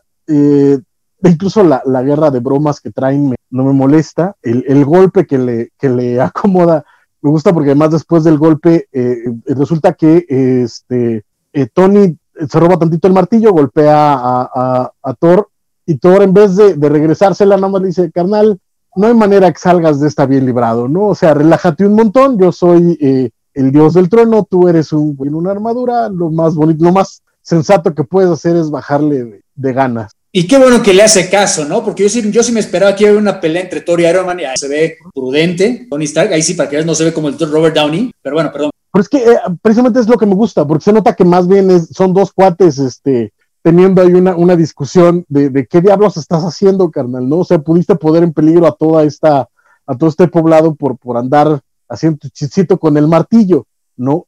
Que como bien mencionas, tal vez nunca, y a mí sí me quedó claro desde el número anterior que lo que estaba haciendo era tratar de probar precisamente porque acababa de ver que eh, Thanos podía levantarlo, entonces él quería ver qué tanto eh, alguien más podía levantarlo, ¿no? Eh, el momentito con el, con el mecánico me encantó, me pudo, me pudo, me pudo emocionar mucho, y el final, yo sé que soy una minoría, pero a mí la idea de Donald Blake me gusta mucho, o sea, esta parte de de este dios que puede convertirse en, un mortal y este mortal que contiene un dios, incluso la idea de, azotar el martillo, que son cosas que a mí me gustan mucho, porque además es lo, más Marvel que me parece, a pesar de que, por ejemplo, eh, concuerdo que los mejores momentos de Thor, que pueden ser eh, los de Jason Aaron o Walter Simonson, no tenían a Donald Blake para nada, sino más bien se enfocaban en, Thor como figura mítica y dios. A mí la idea de, de esta identidad secreta es lo más Marvel que me parece de, de, Thor y creo que nadie lo ha hecho bien, incluso hablando de, de Stanley Kirby, que hubo un momento en el que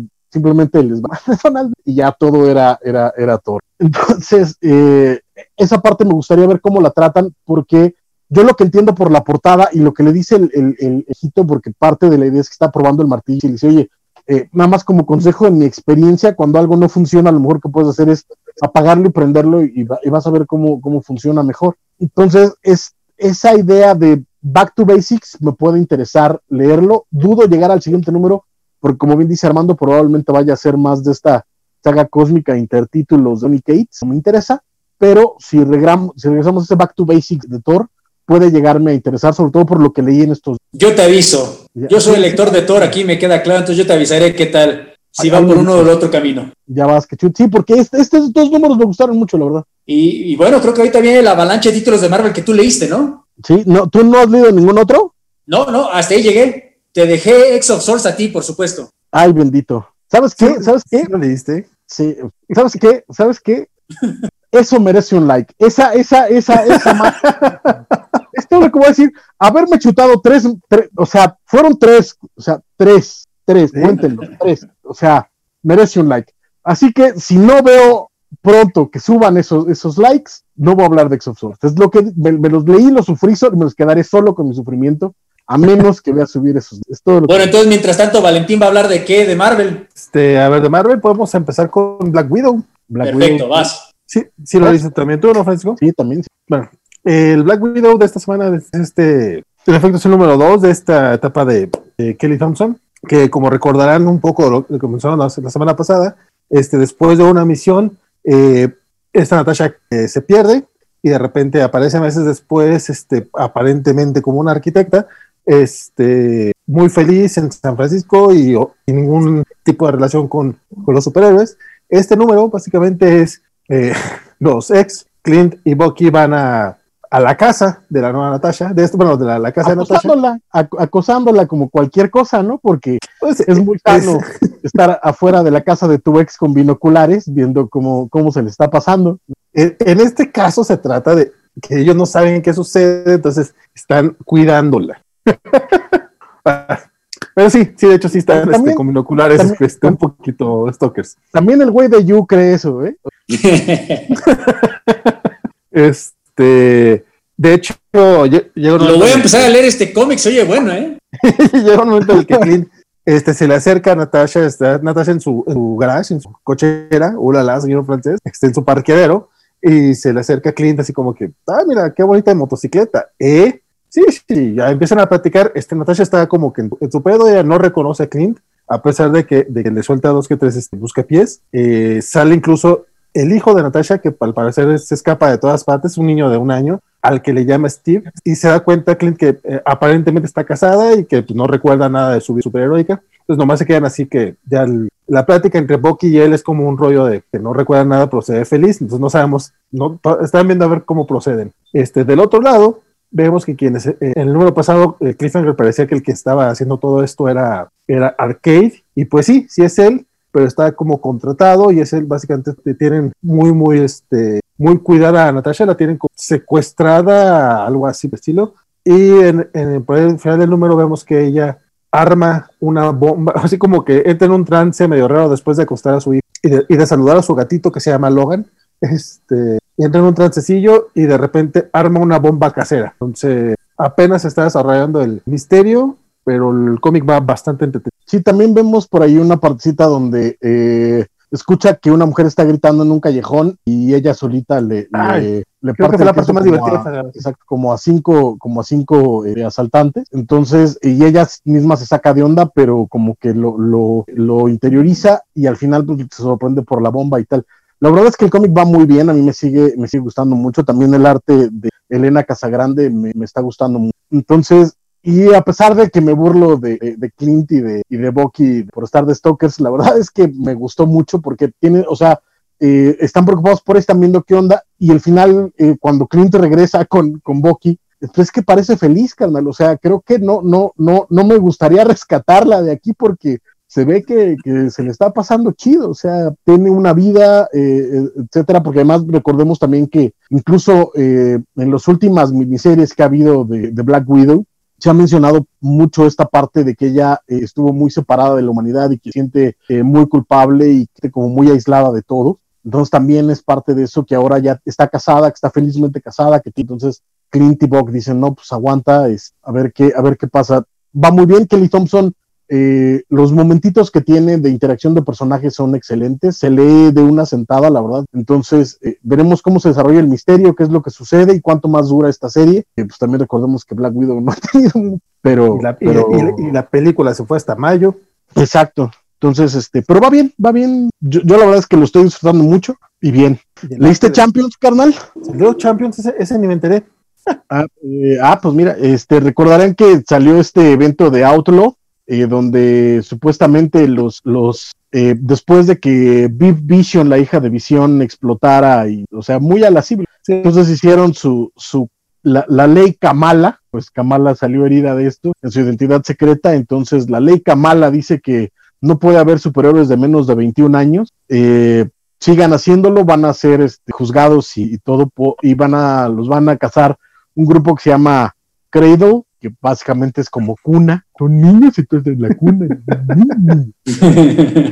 Este, la bronca es que a mí el Outlaw ya había pasado demasiado tiempo, ya ni me acordaba, se suponía que estos títulos tenían que haber salido hace un montón y están saliendo apenas.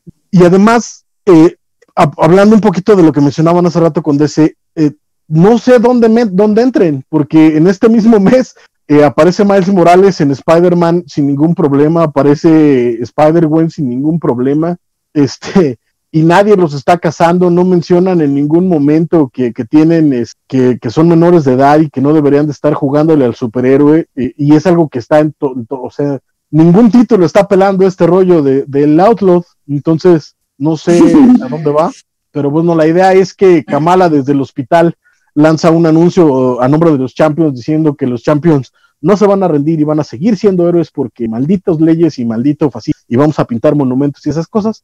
Entonces, este, eh, los otros champions, como dicen, oye, pero está hablando por ella misma, entonces entre los mismos champions hay como una eh, disidencia de que unos sí quieren, otros no quieren, eh, están en una reunión y llegan los de Cradle a capturarlos a todos algunos escapan, logran capturar a, Wasp o Ant, como se llama ahora, la, hija de Hank ¿Cuál número de Champions? no, encuentro portada. No encuentro la portada del Champions. Ah, pues ¿Qué este, número te la mando. Sí, Champions, eh, perdón. Sí, no te preocupes. Este, en fin, o sea, no está mal, no está mal al final del día, mantiene eh, como un poco el espíritu del de Mark Wade y Humberto Ramos. Eh, los personajes siguen siendo lindos. Es, pero mi bronca es esa, ¿no? Que se supone que es una e, es un evento que puede cambiar la cara del universo Marvel y no está afectando a ningún otro título, entonces no hay esa sensación de, verdadero peligro o de urgencia dentro incluso del título. Eh, eh, veremos qué pasa ahí. Lo medio mencionó, lo medio menciona Starsky en Daredevil, ¿no? Hace este, hace esta mención de cómo a, los más jóvenes sí los están, están, metiendo, ahí. Ajá. Y que, eh, pero, pero es una mención. El problema es que ningún otro, de nuevo, en este, eh, en este mismo, en este mismo mes tienes el título del Nombre Araña, donde ves a Miles y a Gwen eh, eh, andar por ahí este, sin ninguna bronca. Se supone que los de menos de 21 años pueden ser héroes si tienen un sponsor, si tienen un mentor, no un héroe que, que, que firme, que se hace responsable por ellos. Pero no hemos llegado ahí, entonces no sabemos si van a tener sponsor o no, quiénes van a ser, etc. Un poco el, el conflicto aquí. Pero de nuevo no está mal, lo escribe por un momento creí que era Al Ewing, este, y dije, este hombre ya escribe todo el universo Marvel, por Dios, pero no, es Eve L. Ewing, no tengo idea quién es. Y, Yo cuando eh, vi las solicitaciones pensé que era Ewing, lo iba a bajar. y le leí bien, no, not for me. No sé quién sea, y lo, y lo dibuja Simón de Meo, que también es quien está ahorita con, con Al Ewing haciendo el eh, We Only Find Them When They're Dead. Entonces, no está mal, pero tampoco está bien, habrá que ver. voy a seguir leyéndolo, pero, pero hasta ahí. No, ahorita no recomendaría que soltaran su lana por eso. Del Champions 1, que es como Civil War para Chavi. Pues sí, y suena feo, no te gusta. Qué feo se escuchó eso, pero bueno. Sí, pero fíjate que aquí por lo menos sí están respetando las caracterizaciones de los personajes a diferencia de Civil War, ¿no? Ojalá, ojalá no termine tan ridículamente como aquel otro. Todavía te duele, ¿verdad? Todos los días, todos los días. Es que, Steve McNiven además hace maravillas y las cosas que lo ponen. A... bueno, este, ¿qué más leíste de Marvel, compadre? Ya nada más el Spidey para que, para que te avientes tú tu, tu show Spider-Man. Yo tengo Spider-Man. Ah, sí, pues de hecho, ya creo que es lo único que tengo, es cierto. qué triste, qué triste situación. Bueno, este, en efecto, el, el cómic de esta semana fue el, el Amazing Spider-Man 850, que, bueno, ese es el número Legacy, es el 49 realmente, que parecía que iba a ser como, como este gran final, pero realmente se siente como, como el punto intermedio rumbo a lo que viene. Y este, spoiler, creo que no lo es. No, no, no, no lo es. Este, yo creo que la, la cosa aquí fue más que, pues eso, que se les juntó con el 850 y dijeron, ¿saben qué? Pues vamos a hacer esta superhistoria. Básicamente es este. ¿Dónde tengo el? Ah, aquí está. Este. Que como les, eh, como les comentaba la vez pasada, eh, todo terminaba. Es, esa historia con el Sin Eater. Básicamente lo, regresa Kindred, que es como este monstruo raro, tipo gusano, que durante 50 números ha estado rondando entre las sombras de, la etapa de Nick. Aquí todavía no vemos cuál es el gran plan de este cuate ni nada, simplemente Siniter estuvo quitándole poderes a algunos villanos, los, como que se los comía, él, los absorbía y podía usarlos. Este, y en este número vemos cómo acaba de absorber los poderes de Juggernaut, lo cual en términos de continuidad, como hace rato que tú decías de, sobre Miles Morales, este, pues no entiendo cómo aplica esto junto con el cómic de, de, Juggernaut, de Juggernaut de Fabián Niciesa que, perdón, que leímos hace un par de semanas. Pues bueno, Sinister es esta cosa toda deforme, tipo Juggernautesca. Y Spidey y tiene que hacer equipo con el Duende Verde para vencer a, su mayor enemigo, ¿no? No, no, no, para vencer a este gran enemigo. La verdad es que el cómic en general se, se va mucho en la, en la relación entre, entre Peter y Norman, pero no logra ser más trascendente que eso. O sea, es como todo este fanservice, de, sí, es que tú mataste a mi novia y este, tú no, tú no, tú no me aceptaste como tu tutor y cosas estilo muy bobas, o sea, es que realmente los berrinches de Norman sí están así como, güey, no, o sea, no, se compara a ninguno de ninguno, o sea, tus quejas no, no tiene razón, pues, el odio que, que le tienes a, Spidey. Eh, el cómic tiene la particularidad de que está dividido entre, en tres capítulos, que realmente más que estar partidos por la historia, están partidos realmente por los dibujos. Tiene este, este cosa de que el primer, el primer capítulo lo dibuja Ryan Otley, que es como, que según esto va a ser como el dibujante de esta etapa, la verdad es que ha estado, ha estado muy intermitente y este es como su último número, al menos dibujante. El segundo capítulo lo dibuja Mark Bagley, no es cierto, Humberto Ramos, y el tercero Bagley, como que son, son artistas, artistas este, muy representativos de la araña, esa parte es bonita,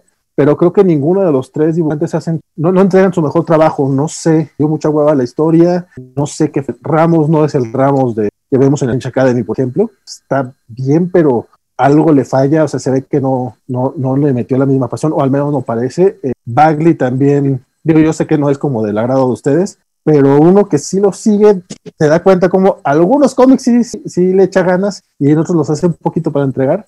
A lo mejor su trabajo no está tan feo como en los últimos números de Thunderbolts, que trabajó por ahí del 25 de Thunderbolts, que está horrible, pero sí no, no, ni las ganas. Este, y Otley, pues la verdad es que jamás lo vi a gusto en el Hombre Araña. Él, decía que sí, que realmente quería trabajar aquí. Este, yo nunca lo vi como cuando trabajaba en Invincible. Pues bueno, este, la historia al final eh, terminan reciclando una de la, uno de los planes de Stan Lee para derrotar a Juggernaut. Este, este Cinter liquidifican este, un, concreto y hacen que, que, que, se, que, se, que se hunda el personaje.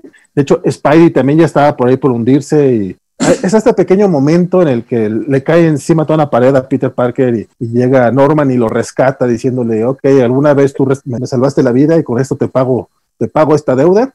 Este, y al, final, cuando ya está por, a punto de, caer en, este concreto líquido, que le dice, Norman, ayúdame. Le dice, no, ya, ya saldamos esa deuda, jaja, soy muy malo. Y pues eh, Peter Parker se hubiera muerto si no llegaba en eso todos sus amigos, este Arácnido, este Spider-Man, que tuvieron por ahí su discusión filosófica, extensión de la, del número anterior que fue como este especial de los pecados de Norman Osborn, que era como realmente fue muy repetitivo ver esto y al final por ahí hay un momento muy incómodo de Norman tirándole la un rollo así de y nosotros pasado. Entonces, güey, o sea, si ya era medio creepy la idea de, Straczynski de Norman cuarentón con una Gwen de 20, 22 años, este Norman sesentón, ¿qué? Era raro, era creepy. No era creepy bueno, porque era Norman, pero la edad no tiene nada que ver, ¿no? Ahora es Norman de 60 con una Gwen de 15, güey. O sea, sí, sí, sí hay problemas. O sea, sí está así como, eh, bájale tantito. Y sí tiene su momento, este, poder, eh, poder femenino de, no necesito que Peter me, salve, yo te parto tu mandarina en gajos. Pero realmente el cómic resultó, me estaba gustando mucho esta historia y la verdad este final, que no fue final, quedó así como, me, me, dejó mucho a deber. Este tiene tres historias eh, complementarias. Hay una de, eh, de Kurt Busiek con Chris Bacalo, muy, muy divertida, con muchas referencias de los Beatles. Tiene otra de este, ay, se me fue el nombre del autor este de, de Silver Surfer Black, el, dibujante Silver Surfer Black y de este de Luther Strode, ¿cómo se llama? ¿Acordaste ahorita? Pues confiaba en que se acordara Armando. Seguramente ni me está escuchando, por eso no se acordó. Este, bueno, este cuate que dibuja acá todo, un dibujo acá bastante, bastante fumadón, está divertida saber esa historia. Y la última es por el equipo creativo de, de Miles Morales, que es con este Salamed Akmin Aaron Kuder, eh, en el que conocemos a la nieta del buitre, que también tiene su...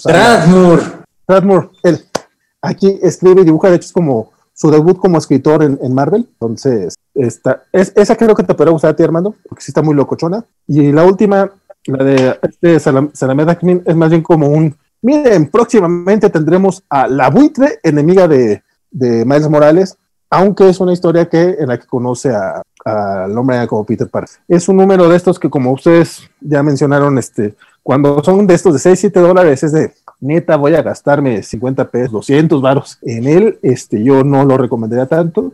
Es, todo lo de Spider-Man de Eric Spencer, neta, yo sí se los recomiendo más con los tomitos que está sacando Televisa.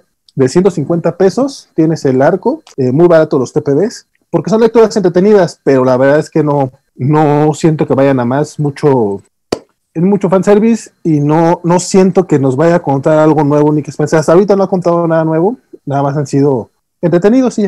Y, este número no es la excepción. Sí, yo me, me, puse al día con el ron de Nick Spencer, precisamente porque alguien en los comentarios de YouTube me dijo, son 40 números, no pasa nada. Eh, sí pasa. Eh, el punto es, eh, no está mal, como menciona Valentín, la verdad es, que el ron de Nick Spencer, sobre todo los momentos de humor me gustan más que los otros, pero también siento que ya es, por una parte se está refleteando a sí mismo, hay mucho de, Superior Foes, que creo que es una serie muy buena, muy, muy buena, pero en este caso ya, como tiene que meter a Peter, ya no funciona tan bien. Eh, su manejo de algunos villanos me gusta, por supuesto, de nuevo, los Superior Foes están muy bien. Eh, eh, esta idea de del Boomerang como roommate Peter bastante entretenida, los números en los que salen juntos son, son bastante divertidos.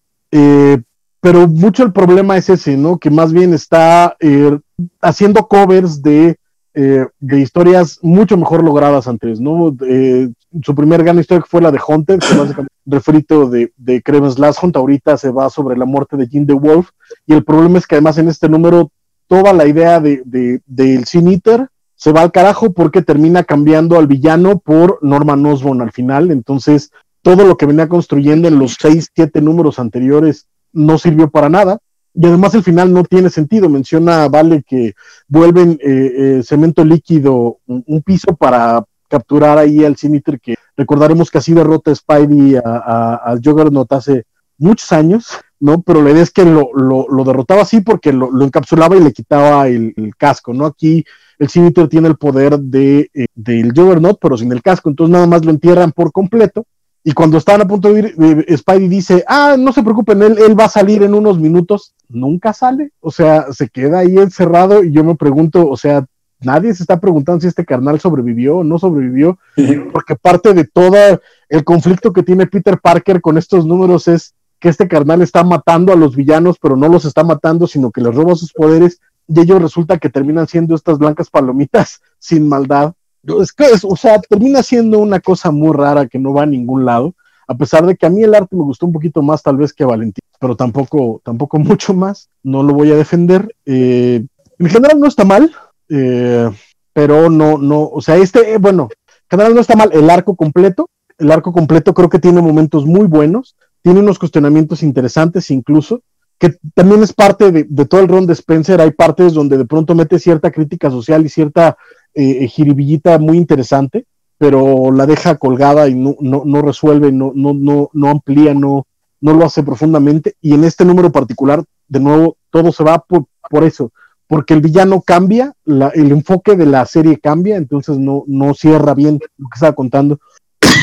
Perdón. Y por último, me, leí en un lapso de dos semanas, el equivalente a cinco números, a cinco años de, de cómic, tomando en cuenta que antes eran 12 números por año, ahorita ya estamos en el 49, más un montón de extras que están metidos a fuerzas en las historias. Hunter tuvo cuatro one shots. el, el de Gibbon estuvo muy bueno. Ese sí estuvo. Sí, pero eran, o sea, eran cuatro one shots.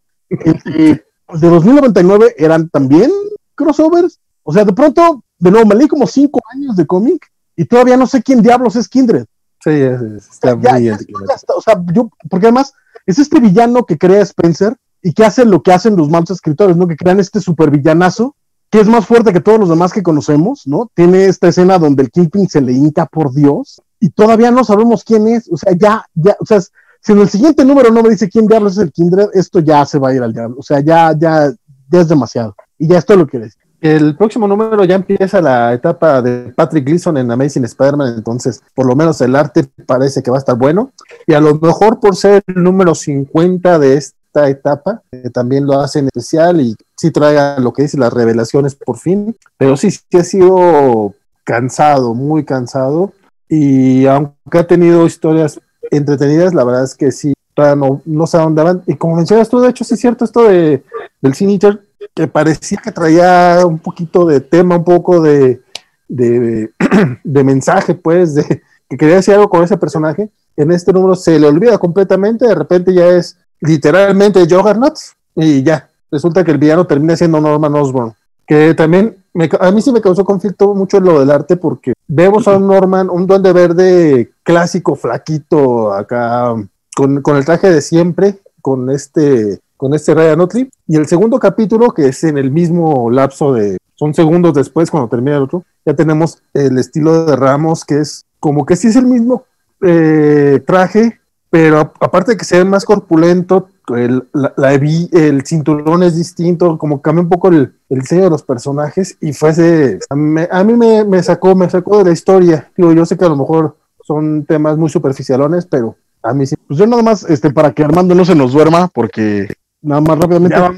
¿Tenemos, los likes, ¿Tenemos los likes para hablar de Xbox Wars o ya nos vamos a Independiente? se falta todo lo Xbox Wars. ¡Ah! Mira, tenemos, subieron nueve likes. Este, Menos de cinco minutos para hablar de esa madre, se los Entonces, no sé, no sé. ¿Cuántos tenemos? Eh, si quieres, nos aventamos con algunos, eh, 19, 19 likes. Podemos este, aventarnos algo de algunos comentarios. De hecho, ahorita tenemos a alguien en Twitter muy, muy enojada este, porque se me pasó mencionar a Jessimine en el tweet de, de Far Sector. Es autora porque es mujer, que por eso no la menciona ella y sonamos a, bueno, y sí menciono yo a Snyder o a, o a ¿quién fue el otro que mencionó? Pues, no sé, como que se puso yo, no, pues la verdad es que fue por eso, nada más porque luego se me olvida cómo se pronuncia. Y Jimmy Snyder es como muy normal.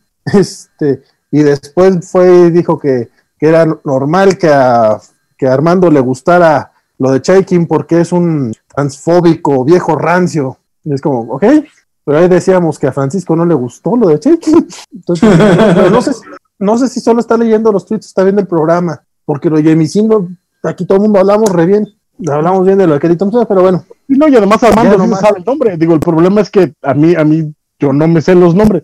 Es más, no me sé el nombre del dibujante que me encanta. O sea, tengo, tengo, tengo, que tener este eh, acordeón porque no me acuerdo de los nombres de los creadores, a menos que sean muy viejos como yo. No me acuerdo de los nombres de los creadores. Perdónenme la vida. No, no, de hecho, fue, yo creo que la queja fue más bien por los tweets, porque en el tweet nada más dije, ah, este cómic que, que, recomendamos siempre, pero no le puse. Y aparte tampoco puse el dibujante, que según bueno, pero ¿qué tenemos en comentarios? ¿Tenemos preguntas o algo? Este, debemos de tener nada más que se me está trabando la computadora de manera horrible y ahorita no, por, eso me fui con el, con el, otro, con el otro comentario porque eh, no, no puedo no puedo pero que, mientras no haya likes, Ok, este, ahorita que, ahorita que se me acomoda esto te comento, pero vamos con algunos comentarios, rapidote. Nos pregunta Cristian Vaca si sabemos a cuánto saldrá el pack de Dylan Dog, no en preventa. El, el pack de Dylan Dog creo que es de 270 pesos, si no estoy mal. Eh, 280, ¿no? 280, sí. Creo que ese es el precio, final. No sé si en Amazon ahorita tengo un descuento y por eso es más barato, pero más o menos lo que va a salir. Y súper recomendable, la verdad. El Marvel Snapshots, pasta dura, ya está en preventa en Amazon en 686, dice Bernardo Ortega. Alfredo Rocha, el maestro Howard Chaikin, acaba de cumplir 70 años. Autografió unos cómics de Star Wars en la mole de noviembre de 2007. Dice que es un poco gruñón. Eso, eso que me extrañaría. odia, odia firmar cosas de Star Wars. ¿eh? Y yo lo vi en la mole y me consta que es de personalidad complicada, sí. ¿Sí, lo, sí fuiste a saludarlo? Sí, sí, sí. Sí, cómo no. Sí, sí, sí. Dice Bernardo. Por ahí cuentan que para que te firmara algo te hacía un cuestionario. A ver si estaba o nada más querías venderlo. Ok. Especial, Bueno, de hecho me preguntó si lo quería a mi nombre o nada más firmado con su nombre. Se entendió obviamente que uno es para venderlo y otro es para quedarme. No, no, yo le dije, pues fírmalo a mi nombre. aparte de ese, no me hizo otro cuestionamiento. Free Jokers y Doomsday Clock están en su propia continuidad, que sería la de Didio, que ya se murió con el 5G. Sí es probable que eso vaya a suceder. Este, la mofeta llegando y saludando. Saludos, compadre. Eh, dicen Vaca, ya no supe, ya no supe del estatus de Clint después de Freefall. Oh, Ahí anda. Ahorita está de Stalker con, con, con Natasha, compadre. Black Widow promete, promete, pinta bien la serie, dice Lucky Luke. Y Malentonio, ¿cuándo platican de The Boys? ¿La próxima semana? La próxima semana, la mitad de The Boys ya con los ocho capítulos y full spoilers. El guiño a Sin's Past volvió locos, dice, volvió loco a, muchas personas, dice Lucky Luke. Bueno, por lo menos sí lo, muchos ya lo habían olvidado, creían que no estaba en canon, ni pues este Nick Spencer lo que hizo fue, miren, sí está en canon, pero así estuvo bien. Dice Carlos Rambert, el cacha, dice, Paco, Paco curándose en salud, diciendo que no tiene nada de raro que un ruco como Norman se ande ligando a una niña. Pedo, beer alert. No, no, no, no. Dije de 40 a 20, relajen. es legal, es legal. Ok. Dice, eh, Kindred es Harry Osborn, dice Roman Manuel. ¿Ya dijeron o es este? Cuéntanos, porque si es, No, no lo han dicho. Eh, yo, digo, de hecho, yo creía, yo creía que es Soto, pero. ¿eh? Dice, fuente, créeme, güey. O sea, no, no, no. Eh, es este, es teoría, es teoría. ¿Por qué Otto? Bueno, porque usa los gusanos como las, los tentáculos. Mm, ¿Vieron los trailers de las series de Invincible y Modoc? Las dos pintan muy bien, sobre todo Modoc que va a ser stop motion. Eh, yo no he visto todavía el trailer de Modoc, vi el de Invincible y se ve muy fregón, pero pues ya, nomás eso se ven, se ven bonitos y ustedes le echaban el ojo. Yo también nada más vi el de Invincible y me gustó. es que es mucho que decir, está muy, muy, muy fiel. es este con eso ya por lo menos llegamos a 20 likes. Es suficiente para que, para que hables de Source of menos, menos de 5 minutos siguen este, buscando las espadas cada uno. Eh, Wolverine, ay Dios, este, Wolverine se llevó dos, o sea, dos números, por Dios. Eh, el Wolverine 6 y el X-Force 13, los dos son el mismo equipo creativo, o sea, básicamente puede haber sido un solo número, es escrito por Benjamin Percy, dibujado por Víctor Bogdanovic. Eh, en el primer número, este, por alguna razón, este, Logan le canta el tiro a Krakoa diciéndole que él no quería cerrar la puerta a Otherworld porque quería la guerra, entonces que no confía en Krakoa. Y después se va a echar un tiro con Silver Samurai para que le diga dónde puede encontrar al güey que hace las espadas. Eh, Silver Samurai, después de que se echan un trompo por rizo, este, se, se le dice que tiene que ir al infierno donde tienen a este maestro que hace las espadas haciendo espadas, pues en el infierno. Entonces, pues él se va, ¿no? Obviamente cae en lava porque es este rollo y sale con su esqueletito de adamantio y ahí empieza el X, el X-Force 3. O sea, lo que les acabo de contar es el Wolverine. Hubieran sido cuatro páginas por cualquier otro escritor. Aquí se llevan un cómic entero de cuatro dólares, maldita sea.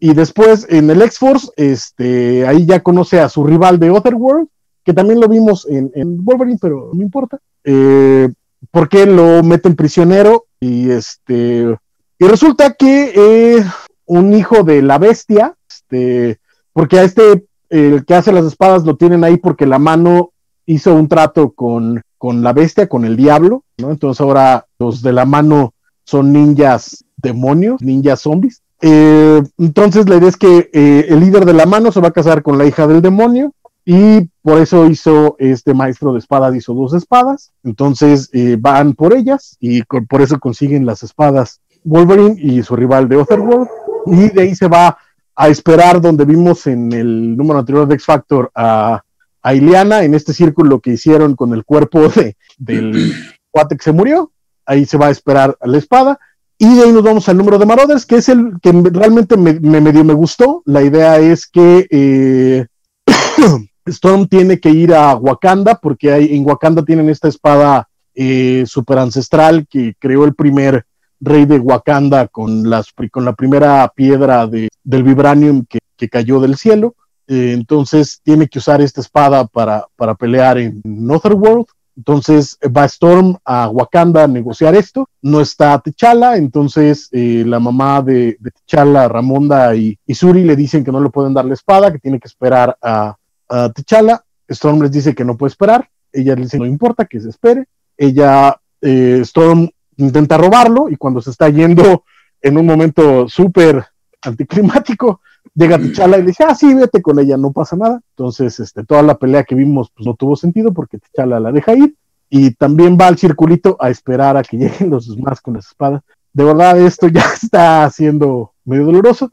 Con todo, el número de Marauders de Vita Ayala y Mateo Loli me gustó bastante, no me voy a quejar, fruté, pero en general, o sea, llevamos cinco números y, la idea es que aparentemente la primera mitad van a ser los mutantes consiguiendo las espadas para irse a esperar al circulito y la siguiente mitad va a ser el torneo estilo Dragon Ball, entonces no lo lean, ya, o sea, lo, voy a poner sobre la mesa, hagan lo de Armando, este, evítenlo, no, no pongan su dinero, no premien la mediocridad con, con dinero y ya. A menos que nos quieran mandar dinero a nosotros. Ah, exacto, sí.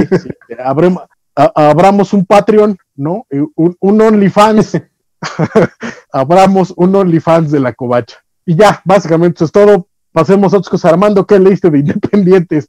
para quitarme este maldito mal sabor de boca después de. Bueno, afortunadamente Independientes hay mucho, mucho que escoger mejor que de las dos grandes. De hecho, curiosamente no quiero empezar con Image esta semana, voy a empezar con Dark Horse. Salió el número uno de Norse Mythology, Kirk Russell, que es una adaptación de Gaiman, tres años, que es básicamente, no es una historia nueva, es básicamente Gaiman relatándonos, recontándonos los, los viejos mitos de mitología nórdica, valga la redundancia. Ah, en ese sentido, aguas con eso porque esta no, este cómic no es una adaptación hecha por Neil Gaiman, sino el guion es hecho por Pete Greg Russell a partir del, libro de, de, Gaiman. Claro, Pete Russell, la parte dibujante, ya tiene bastante experiencia adaptando libros, películas, hasta, eh, hasta óperas a los cómics, bastantes de Neil Gaiman. De hecho, él fue el que adaptó Murder Mysteries, él fue el que adaptó la de Coraline, que originalmente con McKean, pero en cómic cómic la hizo para Dark Horse de Picker Russell. Y, bueno, el punto de todo esto es que yo no estoy seguro. Bueno, asumo que va a tener mucho público, va a tener muchas ventas, porque para empezar, el fandom de Gaiman, el fandom de y conseguir muy buenos dibujantes, porque no es nada más Russell, eh, Russell adapta, pero nada más adapta, la, en este número son tres historias y, y Russell adapta la primera. La siguiente es de Mike Miñola, nada ni más ni menos, con los colores de Dave Stewart, y la tercera es de, Jerry Ordway. Es decir, consiguieron un line-up de dibujantes maravilloso, entonces se va a vender como pan caliente, yo asumo, pero cuidado, ¿no? Porque no son historias nuevas, no son historias de Gaiman, recuerden, son básicamente su adaptación de los mitos de mitología nórdica. Y el primer, la primera historia con la que empieza todo esto es un buen ejemplo, ¿no? Es, básicamente la historia de Yggdrasil y los nueve mundos, y es precioso porque lo dibuja, son ocho páginas de Picker Russell, pero esencialmente es un infodom de ocho páginas. Básicamente te está explicando los, los nueve mundos que existen en la mitología nórdica, que si han leído los cómics de Stan Lee y Jack Kirby ya se lo saben de memoria, y nada más. La historia de Miñola es un poquito más, no pasa así una viñeta, pero por lo menos es una trama, ¿no? Aunque sea breve, y ya la única que es historia es la última, que es básicamente cuando Loki, la famosa historia cuando Loki rapa así y le quita el, su cabellera negra y se la tiene que reemplazar por una cabellera de oro que le hacen los... Esto de hecho lo han contado hasta Jack Kirby, lo hizo en unos de los Tales of Asgard en los años 60, entonces es una historia conocida, pero por supuesto hay gente que a lo mejor no, no conoce de mitología nórdica o no conoce algunas leyendas específicas. Entonces, supongo que esta miniserie va a tener mucho atractivo para ellos y de nuevo el fandom de Gamer, o sea, se va a vender. Eso me queda claro por qué, se, por qué le dieron luz verde, ¿no? Pero yo sí me gustaría poner el pequeño caveat. No, no son historias nuevas, no es historia de Gamer, entonces no se vayan por la finta. Pero aunque no lo fuera, aunque fueran simplemente dibujitos al random, puros pin-ups, pues es Peter Russell, es Miñola y Ordway. Yo estoy asumiendo que en los números va a haber otros dibujantes. Ah, bueno, porque la historia de Ordway no concluye. Asumo que va a continuar el siguiente número y quizá toda la miniserie, y son las primeras las que van a manejar distintos. Entonces, es un proyecto muy bonito, ciertamente, literalmente bonito en el sentido de Pretty Pictures, pero aquí sí espérense al hardcover inevitable que va a salir, porque además todos los proyectos de Chris Russell, como son muy artísticos, siempre hay un hardcover, bueno, hay un recopilado en rústica, pero hardcover, entonces espérense ese, sí va a valer mucho la pena. Mientras tanto, pues va, bajándolo en Comixology, más que nada por hitos, si no conocen estas leyendas, nunca está de más leerlo. ¿No se le pudieron echar el ojo a ustedes? Sí, concuerdo. Eh, creo que eh, a diferencia del American Gods, que sí eh, era adaptación de Gaiman de su propia novela, aquí pues no, eh, eh, incluso hablar de que es la versión de Gaiman de los mitos nórdicos me parece hasta, uh, hasta porque nada más está recontándolos, ni siquiera está poniendo nada de su cosecha, es perfectamente podría pasar como un libro escolar de mitología más que eh, novela o cuento o narrativa, nada más que pues bueno, tiene una prosa muy bonita el señor Gaiman, que vale la pena leerse, y que aquí pues Picker y Russell básicamente agarra trozos de la, de la prosa de Gaiman para, para colocarlo en su adaptación. Pero como dices, eh, a nivel visual es espectacular, no, hay falla, no hay el más mínimo pierde. Eh, incluso la, de, creo que hablar de la primera parte como una como historia ya me parece eh, hasta discutible, me parece más como la introducción de, del Señor de los Anillos de la película, porque nada más es como puro world building más que, más que historia, ya a partir de la segunda, que es cuando entra el arte de, de, Miñola, que es que donde te cuenta la historia de Odín eh, o, el ojo de Odín, eh, ya empieza a haber algo, algo un poquito más que podemos llamar historia, y ya la última, sí, sin duda, ya hay una, ya hay un arco, y es un personaje que que va, que va a algún lugar, pero sin duda, eh, de nuevo, cuando salga, si es que sale en un Library Edition, va a valer la pena el asunto porque tienes grandes artistas. Habrá que ver cuáles son los, los, artistas que van a seguir la, los siguientes números, ¿no? A mí la verdad es que el trabajo de Miñola hasta me gustó, ¿no? Porque eh, sabe que está, que está trabajando al lado, o sea, no digo que no me guste antes, pero creo que tiene más detalles que otras veces de lo que he visto últimamente, porque siento que sabe que está trabajando al lado de Pickering y Russell, entonces tenía que meterle un poquito más de caña eh, para, para mantener el nivel, no porque él no tenga detalles, sino porque es otro estilo Creo que te perdimos. Se, nos fue. Fíjate que yo no tuve chance de, leerlo. de hecho, ni me enteré que salió. Hasta ahorita que lo están mencionando, me, eché el clavado. Y sí se ve interesante, sobre todo la parte de los artistas. Ya, eh, Francisco, ¿ya estás de vuelta? Ya veo movimiento con Francisco. Sí, perdón. Sí, es que de pronto aquí se me va el wifi. Este, no, pues eso, nada más que vale la pena. Eh, eh, valdrá la pena tenerlo en físico. Ahorita vale la pena, sin duda, echarle un ojo y leerlo. Eh, en el físico sí me esperaría una bonita edición para apreciar el arte de todos los involucrados, pues, pues es, son artistas de, una plástica de miedo. Incluso Jerry Orwell, que mucha gente no lo, no lo tiene eh, contemplado como un gran artista, la verdad es que es un, es un dibujantazo. Y de nuevo, ahí por ejemplo ves a un hombre de avanzada edad que ha sabido mantener el cuerpo. ¿eh? Las páginas que hizo para este cómic están de miedo, ¿eh? de miedo.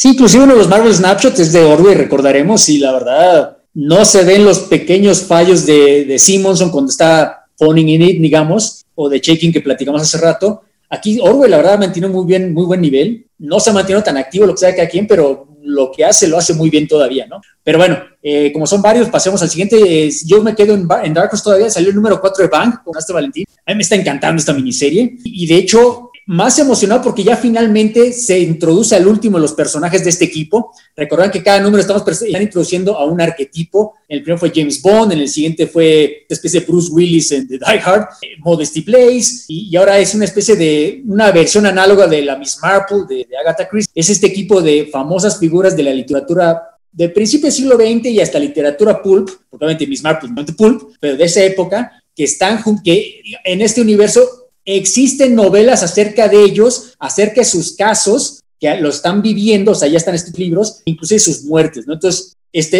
versión negra de James Bond lo está juntando para, porque les dicen, no, ese es el escritor que es una especie de Philip K. Dick, él es el único que sabe lo que está pasando aquí, ¿no? Entonces tenemos que ayudar para escapar de esta especie de trampa existencial ontológica. Y el mismo James Bond, bueno, este Thomas Cord, como le llaman aquí, que es un hombre joven ahorita, él está recordando aventuras de los años 60 como las películas de Sean Connery. Y, y es ¿por qué estoy recordando eso? Tengo cinco años, como mucho. Bueno, es que es esta leyenda de James Bond no es una persona, sino es un código, es un nombre, ¿no? Así como el 007 es un nombre clave para la gente, también James Bond entonces matan a uno, 15 años después hay, otro James Bond, Doblosen, etcétera, ¿no? Entonces, finalmente, a mí me está gustando esta serie, pero me gusta que ya finalmente introdujimos al último personaje para que pasemos propiamente a la historia, ¿no? A enfrentar a este Gold Mace que sabe todo esto. Vaya, mucho crédito a Matt King, que es especialista en este tipo de historias excéntricas de espías, pero muchísimo crédito más a Wilfredo Torres, este dibujante de un estilo tan, tan, es que raro, no, no lo llamaría caricaturesco, pero obviamente no es, no es tan fatalista, digamos, me recuerda al Chris Sprouse de, del Tom Strong de Alan Moore, por ejemplo. El, mismo Wilfredo Torres ya ha trabajado, por ejemplo, en varios proyectos de, de alto renombre, el Jupiter Circles, que era la precuela, ¿se acuerdan de, esa, de estas miniseries de, de Mark Miller? Inclusive para Quantum Age, Mundo de Black Hammer de Jeff Lemire. O sea, está trabajando en, en, proyectos muy selectos, pero la verdad, trabajo en cada uno de ellos. Entonces, la verdad, es un cómic que yo recomiendo mucho. Eh, si recomendé el de, el de Norse Mythology, no más por los aspectos eh, visuales, yo creo que este lo recomiendo no solo por eso, sino por el guion de Matt King. O sea, qué bueno que Dark Horse ya regresó al negocio de publicar grapas, aunque suene tonto, no solo trade paperbacks, porque la verdad perdieron sus licencias de cine y la verdad a mí fue lo que menos me importaba. A mí lo que menos me gusta de Dark Horse ahorita eran sus cómics de Alien o de Predator, lo que tú quieras. Son estos cómics raros, porque son franquicias raras. Para empezar, la Black Hammer, estos de The Bang, de Matt King, el mismo Hellboy. O sea, a mí me gusta mucho que Dark Horse haya regresado al, al, pelear. La verdad, es raro que yo vea un cómic de Dark Horse y que no recomiendo. Sí, de hecho, eh, la verdad es que este, desde la primera vez que lo recomendaste, suena interesante, lo voy a echar el ojo. Este, no, no ha decepcionado. Se me hace muy, no sé si gracioso, pero sí curioso cómo el James Bond actual que ellos manejan es básicamente a Michael B. Jordan, porque yo no sé si tienen permiso del, actor o no, pero esa es la propuesta de Matt, de Matt King de, para el próximo James Bond. Este, pero sí está un, poco, un poquito raro como sí tiene los recuerdos tal cual, o sea, no es, no es que sea otra persona, más bien será la misma persona que se transforma, que se rejuvenece, algo por el estilo, que se regenera, eh, pero muy, muy divertido. De hecho, es, estas pequeñas, pues, las primeras cinco o seis páginas. Si no han leído todavía ningún cómic de, de, esta serie, eh, creo que este también les puede servir como primer número porque, como menciona Armando, han sido historias autoconclusivas y no es que hayan expandido todavía mucho el, el, misterio, aunque al final queda, ya, ya te quién los está juntando, eh, todavía no te dicen para qué. Entonces este puede ser un buen número y luego se regresan a nosotros, porque esas primeras cinco páginas que les mencionaba es, resultan muy, muy divertidas. Pues como llegas al, final de, una novela de esta eh, Agatha Christie, eh, no sé, a mí sí me divirtió cuando dice, y tú eres el, el, el asesino, y toda parte le corta la mano, no, no, no, genial, la verdad a mí me, eh, yo eh, fue de los que dije, este, este, esto sí lo tengo que leer esta semana, y lo, lo, disfruté bastante. No sé, no, no, no. Ah, bueno, entonces, uh, bueno, todavía no llegamos a Image porque salió de IDW el, el nuevo cómic de Locan, el número 2 de Imperial Battalions. ¿Se acordarán que esas historias de, de, de la familia de la Golden Age universo eran como que viñetas nada más para rellenar el universo, pero nada más? La verdad, esta miniserie me está encantando. Yo sí la pondría como al lado de cualquiera de las de la serie principal. Aunque sabemos que en realidad está sirviendo como prólogo para el crossover que viene con Sandman ya en un par de meses, que también ocurre en estas épocas, porque a grosso modo, esta, esta miniserie ocurre durante la Primera Guerra Mundial cuando uno de los muchachos de esta familia que está cuidando, de la, de la generación anterior de la familia que está cuidando la, la Key House, pues él tiene ganas de ir a la, a la, guerra, como todos los muchachos en esa época que veían la guerra como algo muy romántico, algo siglo y no se dan cuenta del de verdadero infierno que es. Y entonces, por supuesto, va, así acabó el número anterior, y aquí ya vemos, desde este número, en está visto desde el punto de vista de, de, unos oficiales alemanes más que de muchacho. De hecho, el muchacho aparece nada más en un par de escenas. Me gustó muchísimo, ¿no? La, la verdad, la, la, guerra vista desde el otro punto, Ahora ellas son las víctimas, los alemanes son las víctimas de los que desata este las llaves, pero como era predecible, se mete, intenta morder más de lo que puede comer y los alemanes lo hieren, el muchacho, lo siguen, alcanza a ver cómo abre la puerta, ya que tienen la llave para abrir la puerta y viajar. Y los soldados alemanes entran a la Key House, no entienden qué está pasando, o sea, dónde está el battlefield, dónde estamos, pero el número acaba en que una de las niñas, no entendí bien si era una de las hermanas o la, o la mamá, pero una de ellas va con uno de los soldados, o sea, ¿qué está haciendo aquí? Y el soldado se voltea asustado y le impala con su bayoneta, ¿no? Entonces, la verdad es, es una historia que está funcionando muy bien, me recuerda más la historia a la serie principal de Locan Key y la verdad, más que el guion de Joe Hill, el dibujo de Gabriel Rodríguez, yo el número anterior hasta lo mismo, o sea, del número ante, del último número Locan Key acá, ya, ya fueron, han sido algunos años, pero caramba, cómo ha crecido. Yo no le he visto trabajar en otros cómics con paquetes que ha estado perfeccionando su oficio, no, no, simplemente mejor luz, la verdad es un, trabajo mucho más detallado, mucho más entre realista y a la vez fantástico, o sea, en un mundo fan, si esto fuera una fantasía épica sería perfecto su dibujo, las escenas cuando está dibujando las lecturas de, que salen de, de, la imaginación de este muchacho, inclusive el Battlefield de la Primera Guerra Mundial se ve maravilloso el dibujo, entonces yo la verdad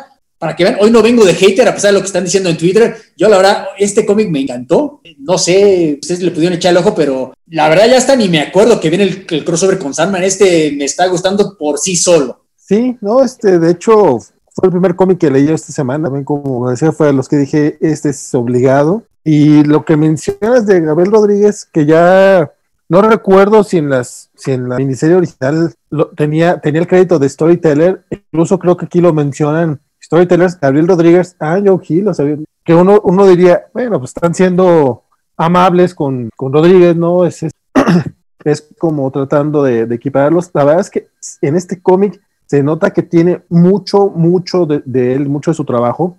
Hay una pequeña secuencia de un perrito que, que no pasa nada, todo, todo pasa en, en, el, en, el, en el fondo.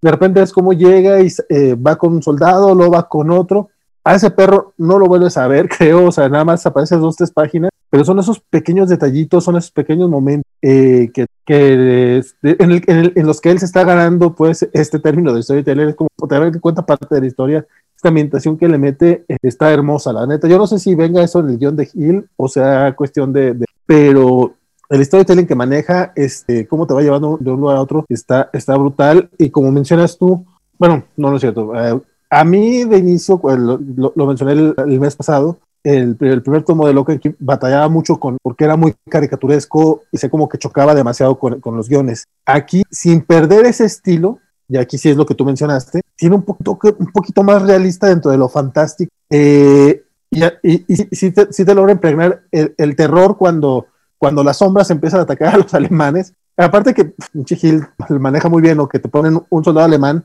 que es ético, o sea, él eh, que, que, que, está, que está peleando porque no, no ataquen a los otros con, con, con, con, gases ni nada por el estilo que dices. Y fue sobre él, aunque sí tenía la, la, la etiqueta de Deadman, Walk, Deadman Walking, este, de todas maneras, sí es, es brutal. Esa, esa splash page, de hecho, la, la compartí ayer en, en las redes covachas como viñeta del día, porque me pareció brutal justamente la cantidad de detalles y todo lo que está pasando en toda la escena. Eh, genial, genial el trabajo de, de ambos. Y pues solo, son, son solo tres números, ya veremos cómo cierra esta historia. pero sí, eh, cada número ha valido la pena. Sí, ¿no? De concuerdo en todo. De hecho, incluso parte de lo que yo iba a decir era que mucho del mérito del número era de Gabriel Rodríguez y justo pensaba como en esa anotación cuando Armando lo menciona, porque sí queda claro, es que Rodríguez aquí es donde está demostrando lo que puede, que además es algo súper interesante, porque si ustedes se van desde el primero, de, desde el primer número de Locan Key y siguen cada uno de los de las entregas, pueden ver la evolución gráfica de, del hombre y es espectacular. O sea, creo que pocos dibujantes he visto a lo largo de la historia que han tenido una evolución tan concreta como, como el hombre panel a panel, número a número, además en una misma historia, en un mismo, eh, en un mismo contexto, ¿no? Entonces, bien, bien Joe Hill, sin duda, bien, eh, vamos, impresionante Gabriel Rodríguez. Eh, creo que, que, es de lo mejorcito que ha estado saliendo estos, estos meses. Entonces esperemos a, ese desenlace, que la verdad es que todos los desenlaces de Joe Hill han sido, o sea, la verdad es que Loki no ha habido, vamos, lo que yo he leído no ha habido nada, nada flojo, pero la verdad es que súper bien la, el cómic. Y además en, en, este número, hay que decirlo, al final viene una eh, promoción de ya un cómic de Gabriel Rodríguez solo, como escritor y dibujante. Entonces, la verdad es que yo le, le traigo muchas ganas, se ve muy bien también. Entonces, eh, ese también ya salió, ¿eh? Ya. Los of Ages es como de hace un año. No, maldicia. Siempre me pasan estos con esos números, porque también en el primero salió este avance de esta historia de, del detective estando pero, que yo no conocía, pero bueno, está este anuncio, entonces eh, eh, lo, he de buscar porque la verdad es que me llamó la atención y creo que Gabriel Rodríguez vale, vale mucho la pena para, para seguirle la pista en lo que haga. ¿eh? la verdad es que, o sea, si ahorita me dicen que el hombre va a dibujar eh, el cómic que más odia en la vida, probablemente le vaya yo a dar, a dar un chance solo porque... El hombre, 3. Exacto, ajá, que va, va, a regresar Mark Miller a, escribir alguna porquería en Marvel. Mira, lo compro, no, no me importa. Y bueno, antes de entrar a, ¿Perdón? yo les tengo una, duda, porque ustedes son personas mucho, mucho, mucho más cultas que yo. Este, esta frase de los batallones, Imperial, Battalions Go, ¿de dónde es? ¿Es un himno o algo? Ya, no he investigado, la, verdad. Wow. Ok, perdón. Juraba que ustedes iban a saber, entonces no, no, no era mi intención balconear. Investigaremos y la próxima semana. es que se me hace muy curioso el, la selección de palabras. Pues. Pero, ¿qué vas a decir tú? Eh, Ah, te decía, eh, antes de entrar ahí más, ya nada más para terminar, eh, de Boom, salió el número 2 de We Only Find Them When They're Dead, esta serie nueva de Al Ewing y Mundi Meo. Eh, a mí me gustó mucho el número 1, ¿se acordarán? Yo creo que este número, el número 2, teniendo menos momentos de sense of wonder, de sentido de la maravilla, digamos, creo que es mejor, digamos que explica a cada uno de los personajes, para empezar explica por qué hacen lo que están haciendo, que en el primer número, entre tantas explosiones pirotécnicas de ideas, como que nunca se molestaron en explicarlo. Esencialmente, en este, en este universo ya ves que son, es una nave de balleneros, una tipo pequeña de cuatro, las ballenas en realidad son dioses, estos formas humanoides gigantes que encuentran en el espacio por alguna razón, pero los encuentran muertos. Entonces van estos balleneros, los empiezan a cazar y a, a destazar literalmente por, la carne, por los carbohidratos, por lo que era, ¿no? Y es un mercado muy regulado por la ley. Entonces es un desmadre cada vez que aparece uno de estos dioses, pero el, el capitán del, de la nave, de su protagonista, se pregunta por qué siempre los encontramos muertos. Él quiere encontrar uno por razones que todavía no se acaban de explicar. Y él lo que propone desde el número anterior es que pirémonos, escapémonos de, esta, de este lugar, vamos a buscar un verdadero, vamos a salir de la zona permitida y vamos a buscar un, un dios vivo. Entonces, esto está en contra de la ley y no le convendría a su tripulación seguirlo, pero y aquí ya se explica por qué a uno lo están siguiendo. De hecho, yo primero este Jason, yo no estaba seguro si era una mujer con nombre Jason, Tulino, o simplemente es un chavo muy delgadito, porque hay un momento que lo vemos acostados al capitán y a Jason, entonces yo no sabía, simplemente es un, es una fe homosexual o simplemente una fe de un hombre con una mujer que, de, hombre. Obviamente esto es irrelevante, pero hasta el fin del cómic yo de hecho no estoy muy seguro porque te lo dibuja un tanto andróginamente pero, pero eso no es un detalle, ¿no? Aquí ya vemos la razón por la que Jason lo está siguiendo, porque cree en lo que el capitán, el sueño del capitán y porque lo quiere. La otra, la, la, mecánica, porque resulta que es la hermana de Jason, no está de acuerdo con lo que está el capitán, ella está convencida que lo va a llevar a su, su hermano, entonces no menor. Y la otra mujer, vemos porque ella conoce la vida del capitán y la decepción la desilusión que lo ha, llevado a este punto. Entonces, finalmente se entiende en este número ya los cuatro personajes, ¿no? Y el número acaba en que hacen lo que el, el capitán planeaba, pero con el pequeño caveat que esta, esta policía espacial de alguna manera lo está siguiendo. El resto de la policía le dice, oh, ya salieron a la zona prohibida, ahí van a morir, pues, ¿para qué lo sigues? No, pero ella lo está siguiendo y al final nos enteras es que esta mujer tiene un pasado con él. Entonces, de alguna manera explica la historia de cada uno de los cuatro personajes principales y el antagonista en un solo número. Entonces, la verdad, Al Ewing no solo demostrando que es capaz de derrochar ideas, sino que es capaz de contar una historia más de la. Porque esta no, no me queda claro si es miniserie o serie, pero caramba, de cualquiera de las dos maneras funcionaría, tiene bastante potencial. A mí me gustó muchísimo, aunque sí recuerdo que el mes pasado a mí me gustó un poquito más que a ustedes, entonces no sé si a ustedes les hizo más este número, la idea de que es un 8 sólido. Yo este es de los cómics que no alcancé a llegar, así fue de los que dije, pero sí. Un sólido, un sólido sigue siendo, sigue siendo bastante arriba del promedio, o sea, sí, sí, sí, de acuerdo. Una lectura bastante clara. A mí la verdad es que me gustó mucho, tienes toda la razón. Creo que el, el primer número además se nota súper bien planeado a nivel estructura, o sea, el primer número era presentar este, este mundo, esta realidad aparte en la que nos estábamos sintiendo, ¿no? Y tenía que ser, por supuesto, el sentido de la maravilla, ¿no? Encontrar el, el, cadáver, entender cómo funcionaba esta, esta otra realidad a la que estamos entrando, cómo eran sus mecánicas, tenía que explicarnos cómo funcionaban estos balleneros, cómo funcionaba la policía, cuáles eran las reglas, y, y que ellos al final, que era el cliffhanger del primer número, querían romper esas reglas. Y en este número se dedica a lo que tenía que dedicarse, que es presentarnos a los personajes, entrar a, vendernos sus motivaciones, sus razones, empatizar con ellos, empatizar con y a partir de ahí seguir la historia y creo que lo logra con creces. Eh, los personajes se vuelven, eh, a pesar de que cada uno tiene momentos bastante cortos, no, no hay gran eh, despliegue de melodrama ni, ni, de mucha introspección, sino son escenas incluso bastante bastante ligeras, digámoslo así, a, nivel lectura, se vuelven entrañables, precisamente por lo mismo, porque cada uno de ellos está tratando de, de, interesarse en el otro, sabes que todos ellos están dependiendo mucho del otro, son, una tribulación que tiene algo que está en juego a, partir de, otro de los miembros, entonces la historia suena bien, como dices, no sé hasta dónde lleguemos, ¿no? Esta idea de que están yendo a este límite de la galaxia, que es esta zona oscura, donde no hay nada, es eso nos abre la puerta para un sin de, de mundos, de realidades, de cosas a los cuales van a encontrarse antes de siquiera llegar a uno de los de estos dioses. Entonces, eso suena muy interesante. Habrá que ver qué es lo que también la ley está ocultando, ¿no? Porque también por algo no quieren que las personas lleguen a estos, a estos lugares. Entonces, mira, yo estoy enganchado, eh, seguiré ahí.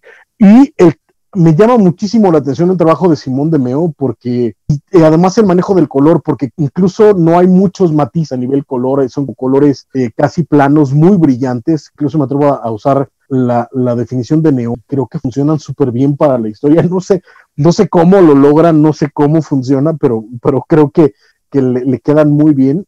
Y el diseño de los populares, entonces mira, yo estoy enganchado, eh, lo recomiendo mucho, igual creo que Boom sigue haciendo We Only Find Them When They're y bueno, ya pasando a Image, eh, salió el número 5 de The Column de Jonathan Hickman con Mike Holston. A mí me está encantada esta serie desde el principio y este creo que es un número, un buen punto de entrada para la gente que no ha leído los anteriores. Eh, eh recordarán que es esta asesina que por accidente se encuentra a la protagonista que era una mensajera y en vez de matarla la, adopta por alguna razón, entonces la manda básicamente a escuela de asesinos. Y en este número vemos los primeros tres años de su educación. Porque te explican, le tienen que enseñar algo y luego por repetición y práctica va a empezar a, a, ser mejor, ¿no? Entonces, es muy simpático porque se, en tres, cuatro páginas vemos, el, en una sola página vemos cómo pelea mano a mano con estos personajes y rompen la madre. En el siguiente año es la misma escena, ella le gana al primero, pero le rompen la madre los siguientes dos y así va avanzando, va progresando. La única que no le puede ganar es a la última que es que la odia por alguna razón y la que la quiere matar, de hecho.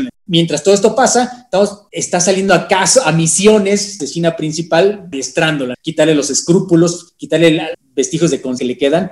Entonces, recordarán que en hay dos tramas. ¿eh? Hay una trama muy cósmica de estas madres que están intentando fertilizar este huevo cósmico para crear un Mesías y la trama de la asesina. En este número nos concentramos completamente en el número de las y creo que funciona mejor porque funciona linealmente, es más sencillo seguir esto. Asumo que el siguiente va a ser esos números psicodélicos de lo que ya están en esta serie. Apenas llevamos cinco numeritos, entonces yo, yo sí le recomendaría, le urgiría a la gente que se, se apuren a comprarlos. Este fue un número de tamaño doble, costó 4.99. Alguna gente se pueden sentir engañadas porque no son puras páginas de dibujo. Fiel a la, la fórmula de Hickman, hay varias páginas que son diagramitas o simplemente una, una palabra en un alfabeto raro que inventó él y es toda la página. No te puedes quedar, estoy pagando. Pero bueno, en el cómic funciona muy bien. Y de nuevo, como cosa rara ha sido el ejemplo de casi todos los cómics del día de hoy. Visualmente, o sea, el guion es bueno, pero visualmente es maravilloso. Mike Horleston se está matando aquí. No solo cambia de estilo cada capítulo, cambia de estilo casi cada página. Es, es verdaderamente camaleónico, es milagroso lo que está haciendo aquí. La verdad es,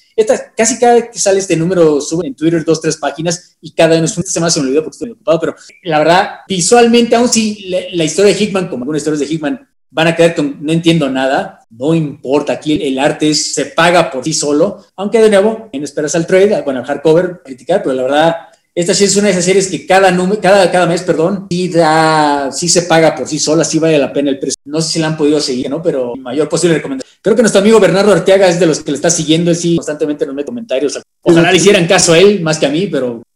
Sí, también fue esos que dije. No tuviste tiempo, vaya. Los tengo pendientes. Muy bien.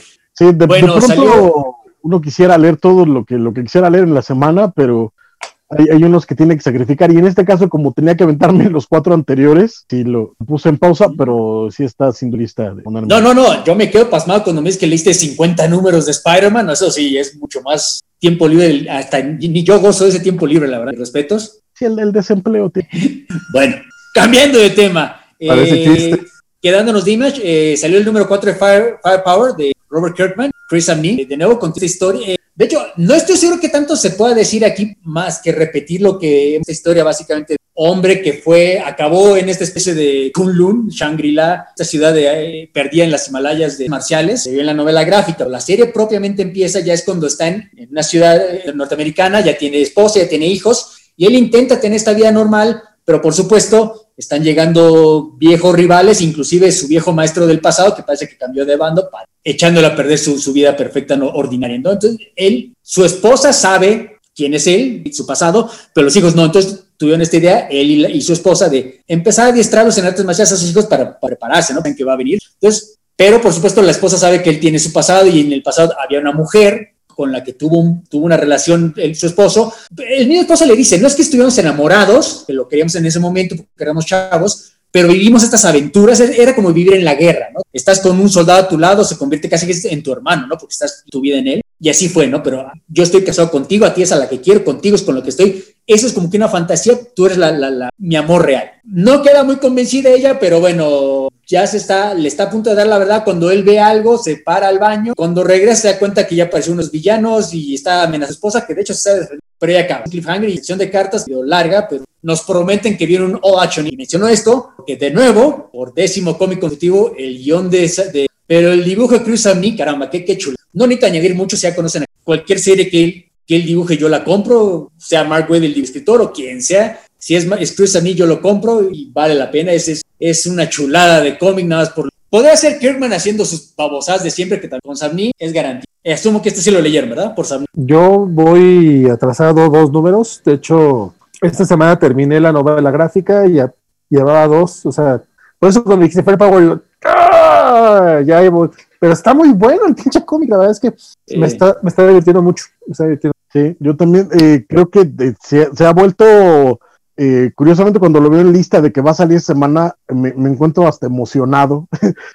no sé bien, bien por qué. Aquí sí voy a, tener que, que, un poquito contigo. Chris Samney sin duda es espectacular siempre, pero creo que en este número no sé si le agarraron las prisas o andaba haciendo alguno de los, eh, los números que de pronto hace para Marvel o, de estas historias cortas, pero de pronto sí hay, hay algunos paneles donde incluso parece que hay unos escorzos muy planos o unas figuras que, tuvo que meter ahí medio, medio a fuerzas, pero narrativamente el hombre sabe lo que hace, entonces el cómic la verdad es que fluye eh, muy dinámicamente. Y más porque este número en realidad es, eh, que es algo que además es, es, algo que a mí me llama la atención, el ritmo que está poniendo Kirkman a nivel historia, porque puede pasar de números de acción completa a números mucho más lentos y no sientes que haya un cambio, o sea, porque el nivel de, de, de, de ritmo, de diálogos, de personajes, de caracterización, lo mantiene súper fluido. Aquí incluso hay una o dos páginas de, del personaje hablando con su papá que se volvieron encantadoras, entrañables para mí, la verdad es que le pondría eh, casa a esas páginas y todo el, el, el, eh, el, conflicto que tiene durante todo el número con su esposa, porque está toda celosota ella, eh, funciona muy bien, que es básicamente todo el número, es, es él y su esposa en conflicto, porque él está, hubo un momento en el que estaba recordando a su expareja de, de esta ciudad perdida y ella se sintió ofendida, entonces es este, este momento tóxico de, la pareja y que termina en este bonito encuentro en una, en una cena romántica que, funciona muy bien para ellos. Y el cómic no baja, o sea, sigues, sigues teniendo una dinámica clara, sigues teniendo un ritmo fluido, te sigue llevando a leerlo eh, eh, eh, página a página. Entonces, la verdad es que creo que Kirkman aquí está, está dando clase de guion. La verdad es que desde Invincible no lo veía tan, tan fluido e incluso me atrevo a decir que este cómic me está eh, yo sé que para muchos va a ser implicada mi, aseveración, pero creo que incluso está haciendo mejor guiones eh, porque creo que ya lo domina mucho más, creo que tiene mucho más personajes de creación de ritmo. Entonces, y el siguiente número, pues bueno, promete ser de acción. El final, la verdad es que sí me dejó súper emocionado. Estoy en primera fila para el siguiente número. Entonces, sí les recomiendo encarecidamente este, este cómic. Eh, cuando salga el TP, cómprenlo en TP o cómprenlo mensualmente. La verdad es que creo que sí vale la pena. Es de esos cómics que sí mes a mes sí me atrevería a poner mi dinero en ella. La verdad es que muy bien, muy bien, muy bien, muy bien. Eh, está fluido y además, y esto es importante, sí creo que es un cómic para todo el mundo. O sea, si hay, si ahorita alguien me viniera y me dijera, oye, ¿qué cómic me podrías recomendar hoy en día para leer? Este sin duda sería uno de ellos creo que la mayoría serían de Boom y este podría ser de, de, Image porque creo que lo puede leer cualquiera ningún, ningún problema. Sí, pues como papá puedes dejar a tu hijo y tu hija leyendo este cómic y no hay ninguna preocupación, se van a entretener y no hay nada inapropiado. Entonces sí, yo también recomiendo este. Eh, bueno, eh, siguiendo con Image, un cómic que aquí sí, que yo sí me deja la impresión de que me tendría que estar gustando más de lo que ya me está gustando es Adventureman, este cómic de Matt Fraction y los Dodson. Los Dodson son los Dodson, siguen haciendo un gran trabajo. Terry Dodson dibujando y, perdón, haciendo tintados. La historia ya me está empezando a impacientar un poco en mover la narrativa principal, aunque habiendo dicho esto, el cómic, el número no es malo, o sea, finalmente estamos viendo a esta mujer, la nueva Adventureman, ya como que adaptándose a esa situación, disfrutando de este nuevo cuerpo que tiene, o sea, todavía choca y el mundo es más pequeño como yo estoy acostumbrada y etcétera, etcétera, pero ya la vemos saltando por las calles, o sea, sobre coches, lo que todos haríamos obviamente, y bueno, ligeramente avanzando la trama principal porque ya saben que ya encontramos a Big Jim Dandy, no me acuerdo cómo se llama este personaje negro que fue el que creó, ya aquí se, revela que él fue el que hizo que el resto de la humanidad olvidáramos al equipo de Dog Savage, bueno, no es Dog Savage, es Adventureman, para salvar al mundo, ¿no? Pero resulta que pues nos, nos olvidaron, pero el, mero Mario, el villano, todavía existe y está a punto de regresar. Y de hecho, no regresa el villano, sino su hija o su amante o su hermano, no sé quién diablos, no es el Baron Bizarre, sino la Baron es Bizarre. Pero el caso es que todavía están a punto de, de, invadirnos, entonces está pues triste, pues caramba, mis amigos sacrificamos todo y aquí siguen, pero bueno, ya está la nueva generación. El punto de todo esto es que la aventura me está entreteniendo, pero, por ejemplo, las escenas que me estaban gustando mucho a mí los primeros números con la familia, o sea, las hermanas y platicando en, la mesa de comida, aquí sí la, ya las sentí como que las metieron con calzador y muy mal puesto, porque la verdad, ay, aquí a sacar esta parte. El niño ya sabe cómo recuperar, no sé, me sintieron, la sentí mal, no, no, no, no quedan también como... Quiero pensar que es a lo mejor porque es el número suelto, no lo he leído de golpe, asumo que de golpe a lo mejor se va a leer un... Sí, este número ya, ya me dejó con las ganas de que, ay, ojalá ya acabe el primer arco, la primera historia, porque esto sí ya, ya me dejó... Si los anteriores eran un 10 muy entusiasta, aquí le pongo de nuevo un 8 sólido, que como tú mencionas es mejor que el promedio, pero ya no es el del 10. Los números anteriores, por lo menos en. Este, no, de hecho coincido, este, es un caso raro porque el cómic es bueno, pero la historia no avanza, entonces no sabes si recomendarlo o no. Estas primeras paginitas que mencionabas, de ella incluso queriendo dar una buena imagen de Nueva York y todavía regañando a un taxista que no quería aceptar porque querían engañar pues a turistas, eh, me, parecieron entretenidas, eh, pero no era como, ok, pero ¿qué? ¿Qué va a pasar? Porque según, según Fraction, tiene historias para, pues, para meter para arriba, tiene chingos de personajes que creemos que nos va a presentar en algún momento. Y aquí no avanza nada la familia, este, aquí queda así como, sí tiene todo este pequeño momento de infodom que te, que te, platican muchas cosas, y es como, ok, va, pero pues pues, no lo puedes platicar como de poquito en poquito y ver que haga algo. O sea, vamos, que, que tenga a un, a un carterista es como, o sea, sí está muy bien dibujado. Está, de hecho, creo que los Dodson están haciendo un trabajo mucho mejor del que, de, de lo que merece este, este, número en particular. Tú lo, definiste muy bien con eso de que me debería estar gustando más de lo que, de lo que me gusta. Pues ojalá que, que retome un poquito el ritmo. No sé si Francisco tenga una opinión distinta. No, coincido en varias cosas. A mí, de hecho, este número me gustó un poquito más que el anterior, en realidad. Eh, de hecho, todas las partes de ella y cuando llega al edificio y le cuentan toda esta historia de cómo es que, de qué es lo que pasó en el pasado y todo esto, a mí la verdad es que me gustó muchísimo pero cuando cortaban a la casa eh, me, desanimaba bastante.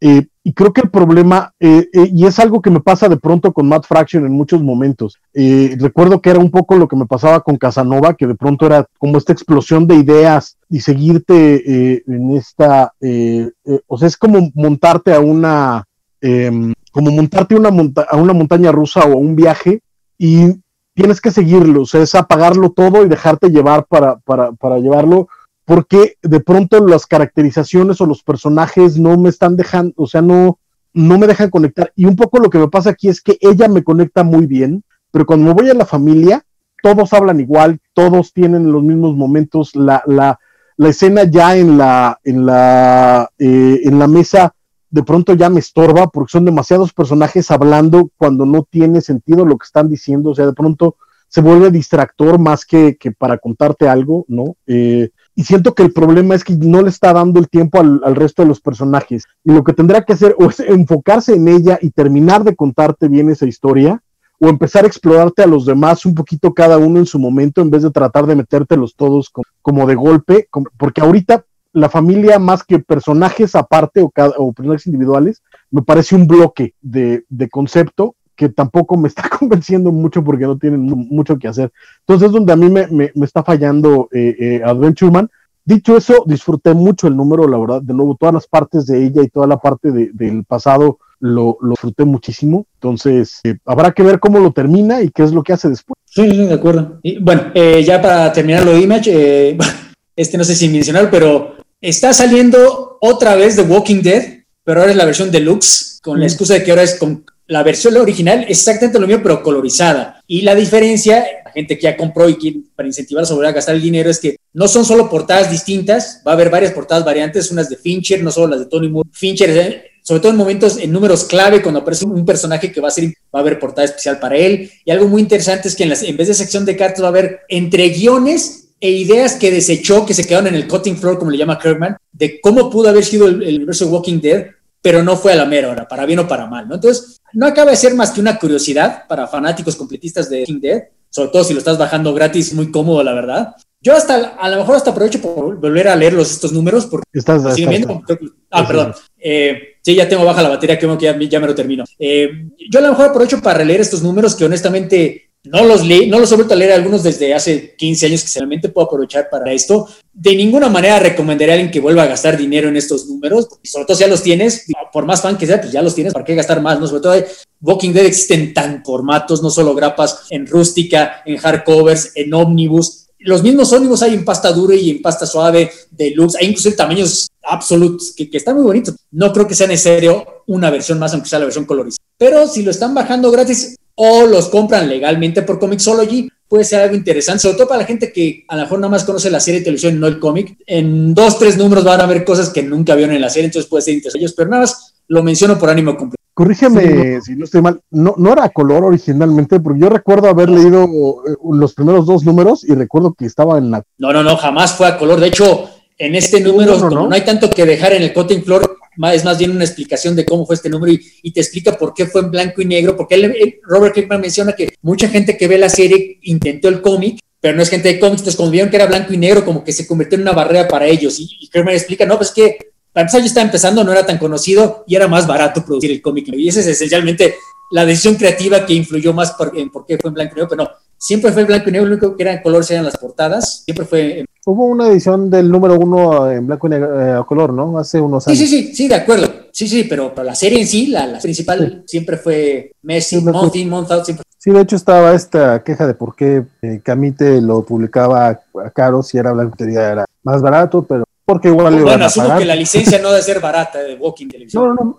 y aparte de Walking Dead, vendió a lo bestia también acá en México. No hay tema por eso. Este, ¿Leíste algún otro cómic, este Francisco? Porque yo no. Eh, en Image también salió un primer número que me llamó la atención que se llama eh, Getting It Together, que es de estos cómics de como más urbanos, ¿no? Lo que llaman el Slice of Life. Eh, la verdad es que me. Más Nikoku, digamos. Ajá, de hecho, yo, yo lo comparo más con, para aquellos que leyeron ese comiquillo, el Blue Monday de, de China Clarkson Flores. Eh, como que, porque son estos veinteañeros eh, que viven en San Francisco, eh, que tienen como sus relaciones, ¿no? la chava, la protagonista, Eh, además, no, hay un protagonista principal, ¿no? Sino obviamente es coral. Entonces, eh, la protagonista tiene una banda, ella toca la guitarra y compone. De hecho, parte del gimmick del cómic es que puedes ir a una página a escuchar las canciones de, la banda de esta chica. Eh, su novio, ¿no? Que el cómic abre con que rompieron porque resulta que ella le puso el cuerno a él. Eh, el hermano de la chica, que es el mejor amigo del novio, es gay y entonces pues anda, anda como en esta, en esta búsqueda de parejas. Entonces, eh, está lindo, no, no me voló la cabeza, pero para, sobre todo para aquellos que estén buscando cómics ligeros, cómics eh, sin grandes aspavientos o, sin, porque de pronto en este programa también de pronto tenemos porque es el grueso de la industria, ¿no? El, género fantástico, que pues es parte de lo que más, más se produce. Entonces, de pronto también hay otro tipo de cómic más urbano, más, más común. Y en este caso, la verdad es que el guion está muy fluido. Eh, los personajes están lindos, eh, avanza bien, es, un cómic eh, de nuevo padre para, aquellos que busquen este, este slice of life y estas historias de jóvenes tratando de encontrarse a sí mismos en la ciudad y con sus relaciones interpersonales. Entonces, está lindo, le falta un poco el carisma y la comedia de, ese Blue Monday de China Clarkson Flores, pero no está nada mal tampoco, y pues habrá que ver a dónde va, los, seguiré leyendo, si que me acuerdo pero este primer número sí me, me latió como para, para recomendar. De nuevo, aguanten ahorita la lana. Probablemente vaya a salir en un recopilado de 10 dólares. Entonces, esperen a, ese recopilado. Si es que seguimos en un buen nivel, ya les estaré avisando. Si es que algunos de ustedes también quieren leerlo. Oye, ¿el dibujo interior es como el de la portada? ¿Es el mismo artista? Sí, sí, básicamente va por ahí. O sea, eh, es como muy, eh, muy scratchy, como, como tú le, le, le, llamas, pero no termina siendo tampoco tan, tan caricaturesco, o sea, no exagera las reacciones, no se va eh, tan grande, y es, es, bastante sólido, ¿eh? o sea, sin grandes aspavientos, sin ser un, un, virtuoso del dibujo, la verdad es que mantiene bien el cuerpo, eh, es sólido en anatomía y en narrativa, entonces eh, está lindo, la verdad es que es, pues así está lindo, ¿no? Habrá que ver qué, qué pasa después. Este primer número es básicamente ese, ¿no? El conflicto de que eh, el protagonista y la protagonista rompieron porque en algún momento estaban hablando de la posibilidad de abrir la relación y ella se lo tomó muy en serio y en una gira con su banda se echó al, al bajista. Entonces cuando regresó, pues el otro se, enoja de que ella puso el cuerno y en paralelo el hermano de la chica está saliendo con un cuate que conoció en una versión de Grinder de este, de este cómic, ¿no? Entonces, ¿qué es Grinder? ¿Eh? ¿Qué es, Grindr? Grindr es como Tinder, pero para la comunidad LGBT. ¿Qué es Tinder? gay. Ese, ese, luego te platican. Es una aplicación de citas. Entonces, eh, resulta que este cuate es, este, es como de estos hostlers que eh, está sin trabajo, entonces de pronto les roba cosas y tal, entonces es parte del conflicto que van eh, descubriendo. Entonces, el novio no sabía que, que con el que le puso el cuerno era con el otro miembro de su banda, entonces planea ir a un concierto a, a, partirle la cara al bajista. está, está divertido, está lindo eh, y pues veremos a dónde va. Básicamente es la, la, historia. Y también salió el Money Shot 8, del cual hablo básicamente cada mes. Eh, sigue siendo exactamente igual de estridente, igual de hilarante. Aquí ya tal vez un poquito exagerado. Tengo que decirlo que lo ha sido todo el tiempo, ¿no? Pero aquí sí ya me pareció incluso un poquito forzado para este número, aunque Rebecca Isaac sigue haciendo maravillas. Y eh, básicamente aquí, eh, como en el número pasado, eh, ellos estaban huyendo porque los están cazando de un planeta que quiere destruir esta federación interplanetaria. logran huir, pero la energía no les da para llegar al centro de, la, de esta unión interplanetaria, entonces llegan a un planeta intermedio y lo que dicen es este, que necesitan conseguir dinero de, estos Patreons o de, estos, de estas suscripciones porno eh, para poder llegar al, final, porque pues ya no tienen recursos. Entonces, parte de la idea es que la, la, la, gente está diciendo en redes sociales que lo que ellos quieren es ver al presidente y a la embajadora de esta Federación Espacial eh, ponerle, porque al principio de, esta, de este timeline, esta eh, chica le, le electrocutó los, los testículos al presidente, que de nuevo es esta parodia trompista. Entonces es lo que tienen que hacer para llegar al final y al final, pues bueno, obviamente llegan, logran llegar al, a esta Federación de Planetas y hablar con los líderes, que resulta que son como estas medusas espaciales. Entonces, eh, de nuevo, eh, avanza, eh, sigue siendo igual de divertido, igual de estudiante. Si les gustaron los anteriores, les va a gustar este número y eso es básicamente lo que tengo que decir. No sé si alguno de ustedes haya leído Money Shot o otra cosa. Eh, no, pues, de hecho, de los que mencionaste no, no me tocó leer. Este, yo quiero mencionar, este, eh, ya tiene, un par de semanas que se leo, pero apenas lo conseguí. El Harley Quinn Broken Glass, que es de esta línea de eh, lectores jóvenes. Eh, ya tenía rato yo queriéndolo comprar, es más que cuando estaba en 150 en Amazon, de repente se disparó casi a 400 y no bajaba y no bajaba la fregadera. Entonces, pues ya salió en salió aquí en México, la versión es el cómic es de Mareko Tamaki, que aquí sí hace un buen trabajo, no como en Wonder Woman. Y el arte es de Steve Puck, que es el de los de Flintstones. La verdad es que el arte está brutal. Este, a ver si alcanza a verse más. El, básicamente, la historia empieza con una joven Harley de unos 15, 16 años, este, que se le mueren los papás o la abandonan, algo así, y se va. Y va a la gran ciudad, a la casa de su abuela, así literal va con, su maletita y sin dinero. Y cuando llega a la casa de la abuela, pues ya la, abuela ya no estaba, eh, pero estaba nada más un artista que es este, estos eh, drag queens. Y pues básicamente se, se mete ella a este club y a partir de ahí empiezan a, romperse los cristales, tan, tan, tan, de cómo va, digo, no, esto, esto suena muy anti-LGBT, no, no, no es que a partir de ahí ella se pierda en su vida, pero sí a partir de que entran los bares, este, por ahí con Joker y todo. La, la, historia está muy buena, la verdad es que está, está muy padre. El, la edición de televisión está costando 150 pesos, entonces eh, si la estaban esperando en Amazon o algo por el estilo, la verdad es que sí les recomendaría mejor la, la que está muy accesible. Eh, yo la compré en Walmart, pero pues supongo que está en todos los Televisa, pues si le quieren echar el ojito. Que además de este fin de semana Sanborns tiene descuento. Ah, sí, es cierto, de hecho, qué, bueno que recuerda, está la venta arcoiris de Sanborns. Este fin de semana tienen, eh, ¿qué es? 3x2 en cómics de Televisa y Camite, cómics y mangas de Televisa y, Camite, entonces pueden este, agarrarse uno de los de los de, las Clamp y uno de los TPBs de estos grandes eventos ahí aprovechan para que se junte bien los precios Panini tiene 20% de descuento en sus mangas, eh, revistas y coleccionables. No aplica para los packs ni para los boxes, boxes pero pues eso ya traen su, su descuento eh, incluido. Entonces, pues, de hecho, ahorita están saliendo packs muy, muy buenos, muy baratos de cómics. Este, por hace rato nos preguntaba alguien de Dylan Dog. Este, mira, como nos comentó Leo Rabelli, a lo mejor funciona para que algunas series regresen. Es probable que. Eh, también salió uno de los dos de Morena y Águilas de Roma en un Sí, está como en 300 baros, está muy, está muy bueno. Entonces, pues, si no los, si no pelearon esos cómics en su momento, ahorita que están saliendo baratotes, éntrenle. Una de esas les gusta algo que no sean superhéroes. ¿Y comentarios, les parece? ¿O, o quieren platicar de algo? ¿Comentarios? No, no, ya, ya, se me va a acabar la batería. Si 10 comentarios, vamos. va. Eh, dice Bernardo Ortega, lo de Wolverine yendo al infierno cada vez que se muere, ¿es, ¿es canon o solo pasó aquí? Ella ya ha ido una vez al infierno, eh, me parece con, con lo de Jason Aaron. Dice, el trompo se lo echa con Silver Samurai porque está celoso de que, de que la Saturnin no lo escogió a él. Pobre Silver Samurai, no le dijeron que Wolverine vende más cómics. Este, el de, el de Marauders, escrito por Vita Ayala, me gustó bastante. Las interacciones de Oro con su ex familia política y luego con Chala estuvieron muy bien logradas. Lo del infierno de Wolverine era pregunta. Eh, pero te contestamos, Bernardo. North Mythology me gustó bastante, solo leí la primera parte y está muy bien ilustrada y narrada pero me parecieron más pin-ups con breves textos que historia hilada.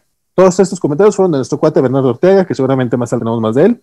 Eh, Luis Soto, el buen este, Gaider, nos pregunta, esta semana leí My Friend Dahmer por Derf, quien fue amigo de ese asesino serial. Aunque el, aunque el dibujo no me encantó, muy tipo Chrome, me parece muy interesante y perturbador. ¿Podrían hablar de él? Yo no conozco el cómic. No, claro que sí, es una novela gráfica bastante famosa. Bueno, sí, es que en efecto es un dibujo muy dentro de lo indies, inclusive más indie, ¿no? Es, tipo Robert Crumb, se me olvida el nombre del autor, pero es bastante buena, la verdad. No, no sé qué, más puedo decir. Yo desde siempre, desde antes de estar en la covacha, la había recomendado, entonces la verdad. Sería bueno para buscarla. No, no, no, no creo que exista en México. Asumo que leyó la versión gringa. Sí, no, en español no se ha publicado. Eh, bueno, en México. Este, Cuando se le empezó a oficiar el, el, video a nuestro amigo Francisco, eh, tenemos comentarios del buen Cacha. Señor Espinosa, su silencio solo lo incrimina más y más. señor Simpson, no, señor Espinosa, no es que te suena conmigo. Y la otra parte, Cristian Vaca, esto fue una recreación, nunca pasó. Ok, nada más tenía que decírselo y tenía que hacerlo con el tono correcto. Eh, Alfredo Rocha, el, el heteropatriarcado opresor, amiga, date cuenta estuvo un poco rara la interacción en Twitter. Luego checamos si esta chava vio el programa o no, porque acá no, bueno. y ahora vienen otros de Bernardo. Will Find Them, Will Find Them pinta muy, pero muy bien. También estoy enganchado. Me recuerda a Ewing de The Ultimates, que sabemos puede manejar historias cósmicas súper raras muy, pero muy bien. Decorum 5 ha sido mi número favorito hasta ahora. Me encantó el diseño, la historia, la ilustración y el desarrollo de personajes. Para mí, 5 estrellas. Supongo que Hiddleston es, está haciendo el mejor trabajo de su vida en Decorum. Y no le hacen caso a Armando, menos caso me van a hacer a mí. Leyeron Getting It Together, está muy bien narrada, es Slice of Life con personajes muy interesantes y un arte precioso y dinámico. A mí me gustó bastante. Fue el que mencionaste, ¿no? Correctísimo. Carlos Rambert, la gente quejándose porque Camite publica un cómic que leen caro. ¿Alguien, alguien lo publica, al menos lo publican. Vuelve, Invincible, vuelve. Bernardo Arteaga, disfruté de The Walking Dead Deluxe, al menos por el plus que le da el color al este. Es un trabajo bien interesante y me gustaron algunos detalles, pero no es más que eso. No me parece, no me parece pagar de nuevo por ello. El dibujo de Getting Together me pareció al de Stillwater de, de Starsky. Es un dibujo muy bueno para la narrativa. Me pregunta que si en verdad no sé qué es Tinder o si es broma. Poco de ambos, hombre. Eh, Fernando Cano, like, like, like. Y son todos los comentarios. Y agradecemos sus likes. Este, pues ya se les está acabando la batería a Armando, entonces vamos a cerrar ya el... Sí, sí, ya tres horas, entonces me despido. Ya saben, en Twitter estoy Armando0827, ahí me encuentran toda la semana haciendo reseñas de cómics, de películas, de series de televisión, de libros, lo que sea que se me toque de semana. Eh, próxima semana nos vemos para platicar de The Voice y de cómics de la semana. Gracias por vernos. Nos vemos. Francisco. Sí, pues muchas gracias. Eh, a mí me encuentran en Facebook como Francisco Stand en Twitter y Instagram como Blackpack05. Este, abrí TikTok, nunca lo voy a usar, pero abrí TikTok, también me encuentro. Este, ah, es, que, Sí, eh, resulta que me encontré que en algún momento Comedy Central subió un pedacito de mi rutina y se volvió medio viral, entonces mucha gente está usando ese pedacito de, audio de mi rutina, ya hay como 1200 eh, tiktokeros que, que han eh, usado el audio, entonces muchas gracias Comedy Central, muchas gracias TikTok, de nuevo nunca voy a usar TikTok porque no lo entiendo ni madres, pero, pero muchas gracias. Y, Todos son regalías que te llegan, obviamente uy, cada, cada, cada uno es este un punto cero cero cero cero cero cero cero cero cero cero cero cero cero cero entonces unos un millón más y alcanzaré a 10 centavos ¿mandé? pero por 1200 exacto bueno, ya muchas gracias muchas gracias y nos vemos la próxima semana para hablar de Voice gracias igual muchas gracias por habernos escuchado este es el programa que nuestras redes sociales estamos como la Covacha en Twitter e Instagram. Ahorita, si les dan dislike, también se lo agradecemos porque toda interacción cuenta. Este, recuerden, compártanlo, compartan los enemigos a sus enemigos. Sí, este, igual si quieren este, dejar estos comentarios fuera de, este, si no los leemos al aire, de todas maneras los leemos. Tan, tan los leemos que alguien me dijo que eran solo 40 números de Spider-Man y me leí los malditos 50 y tantos números de Spider-Man de Nick Spencer. No me arrepiento, está muy divertido, pero. pero sí, exacto. Nada, nos vemos la fue Valentín García y espero que siga siendo.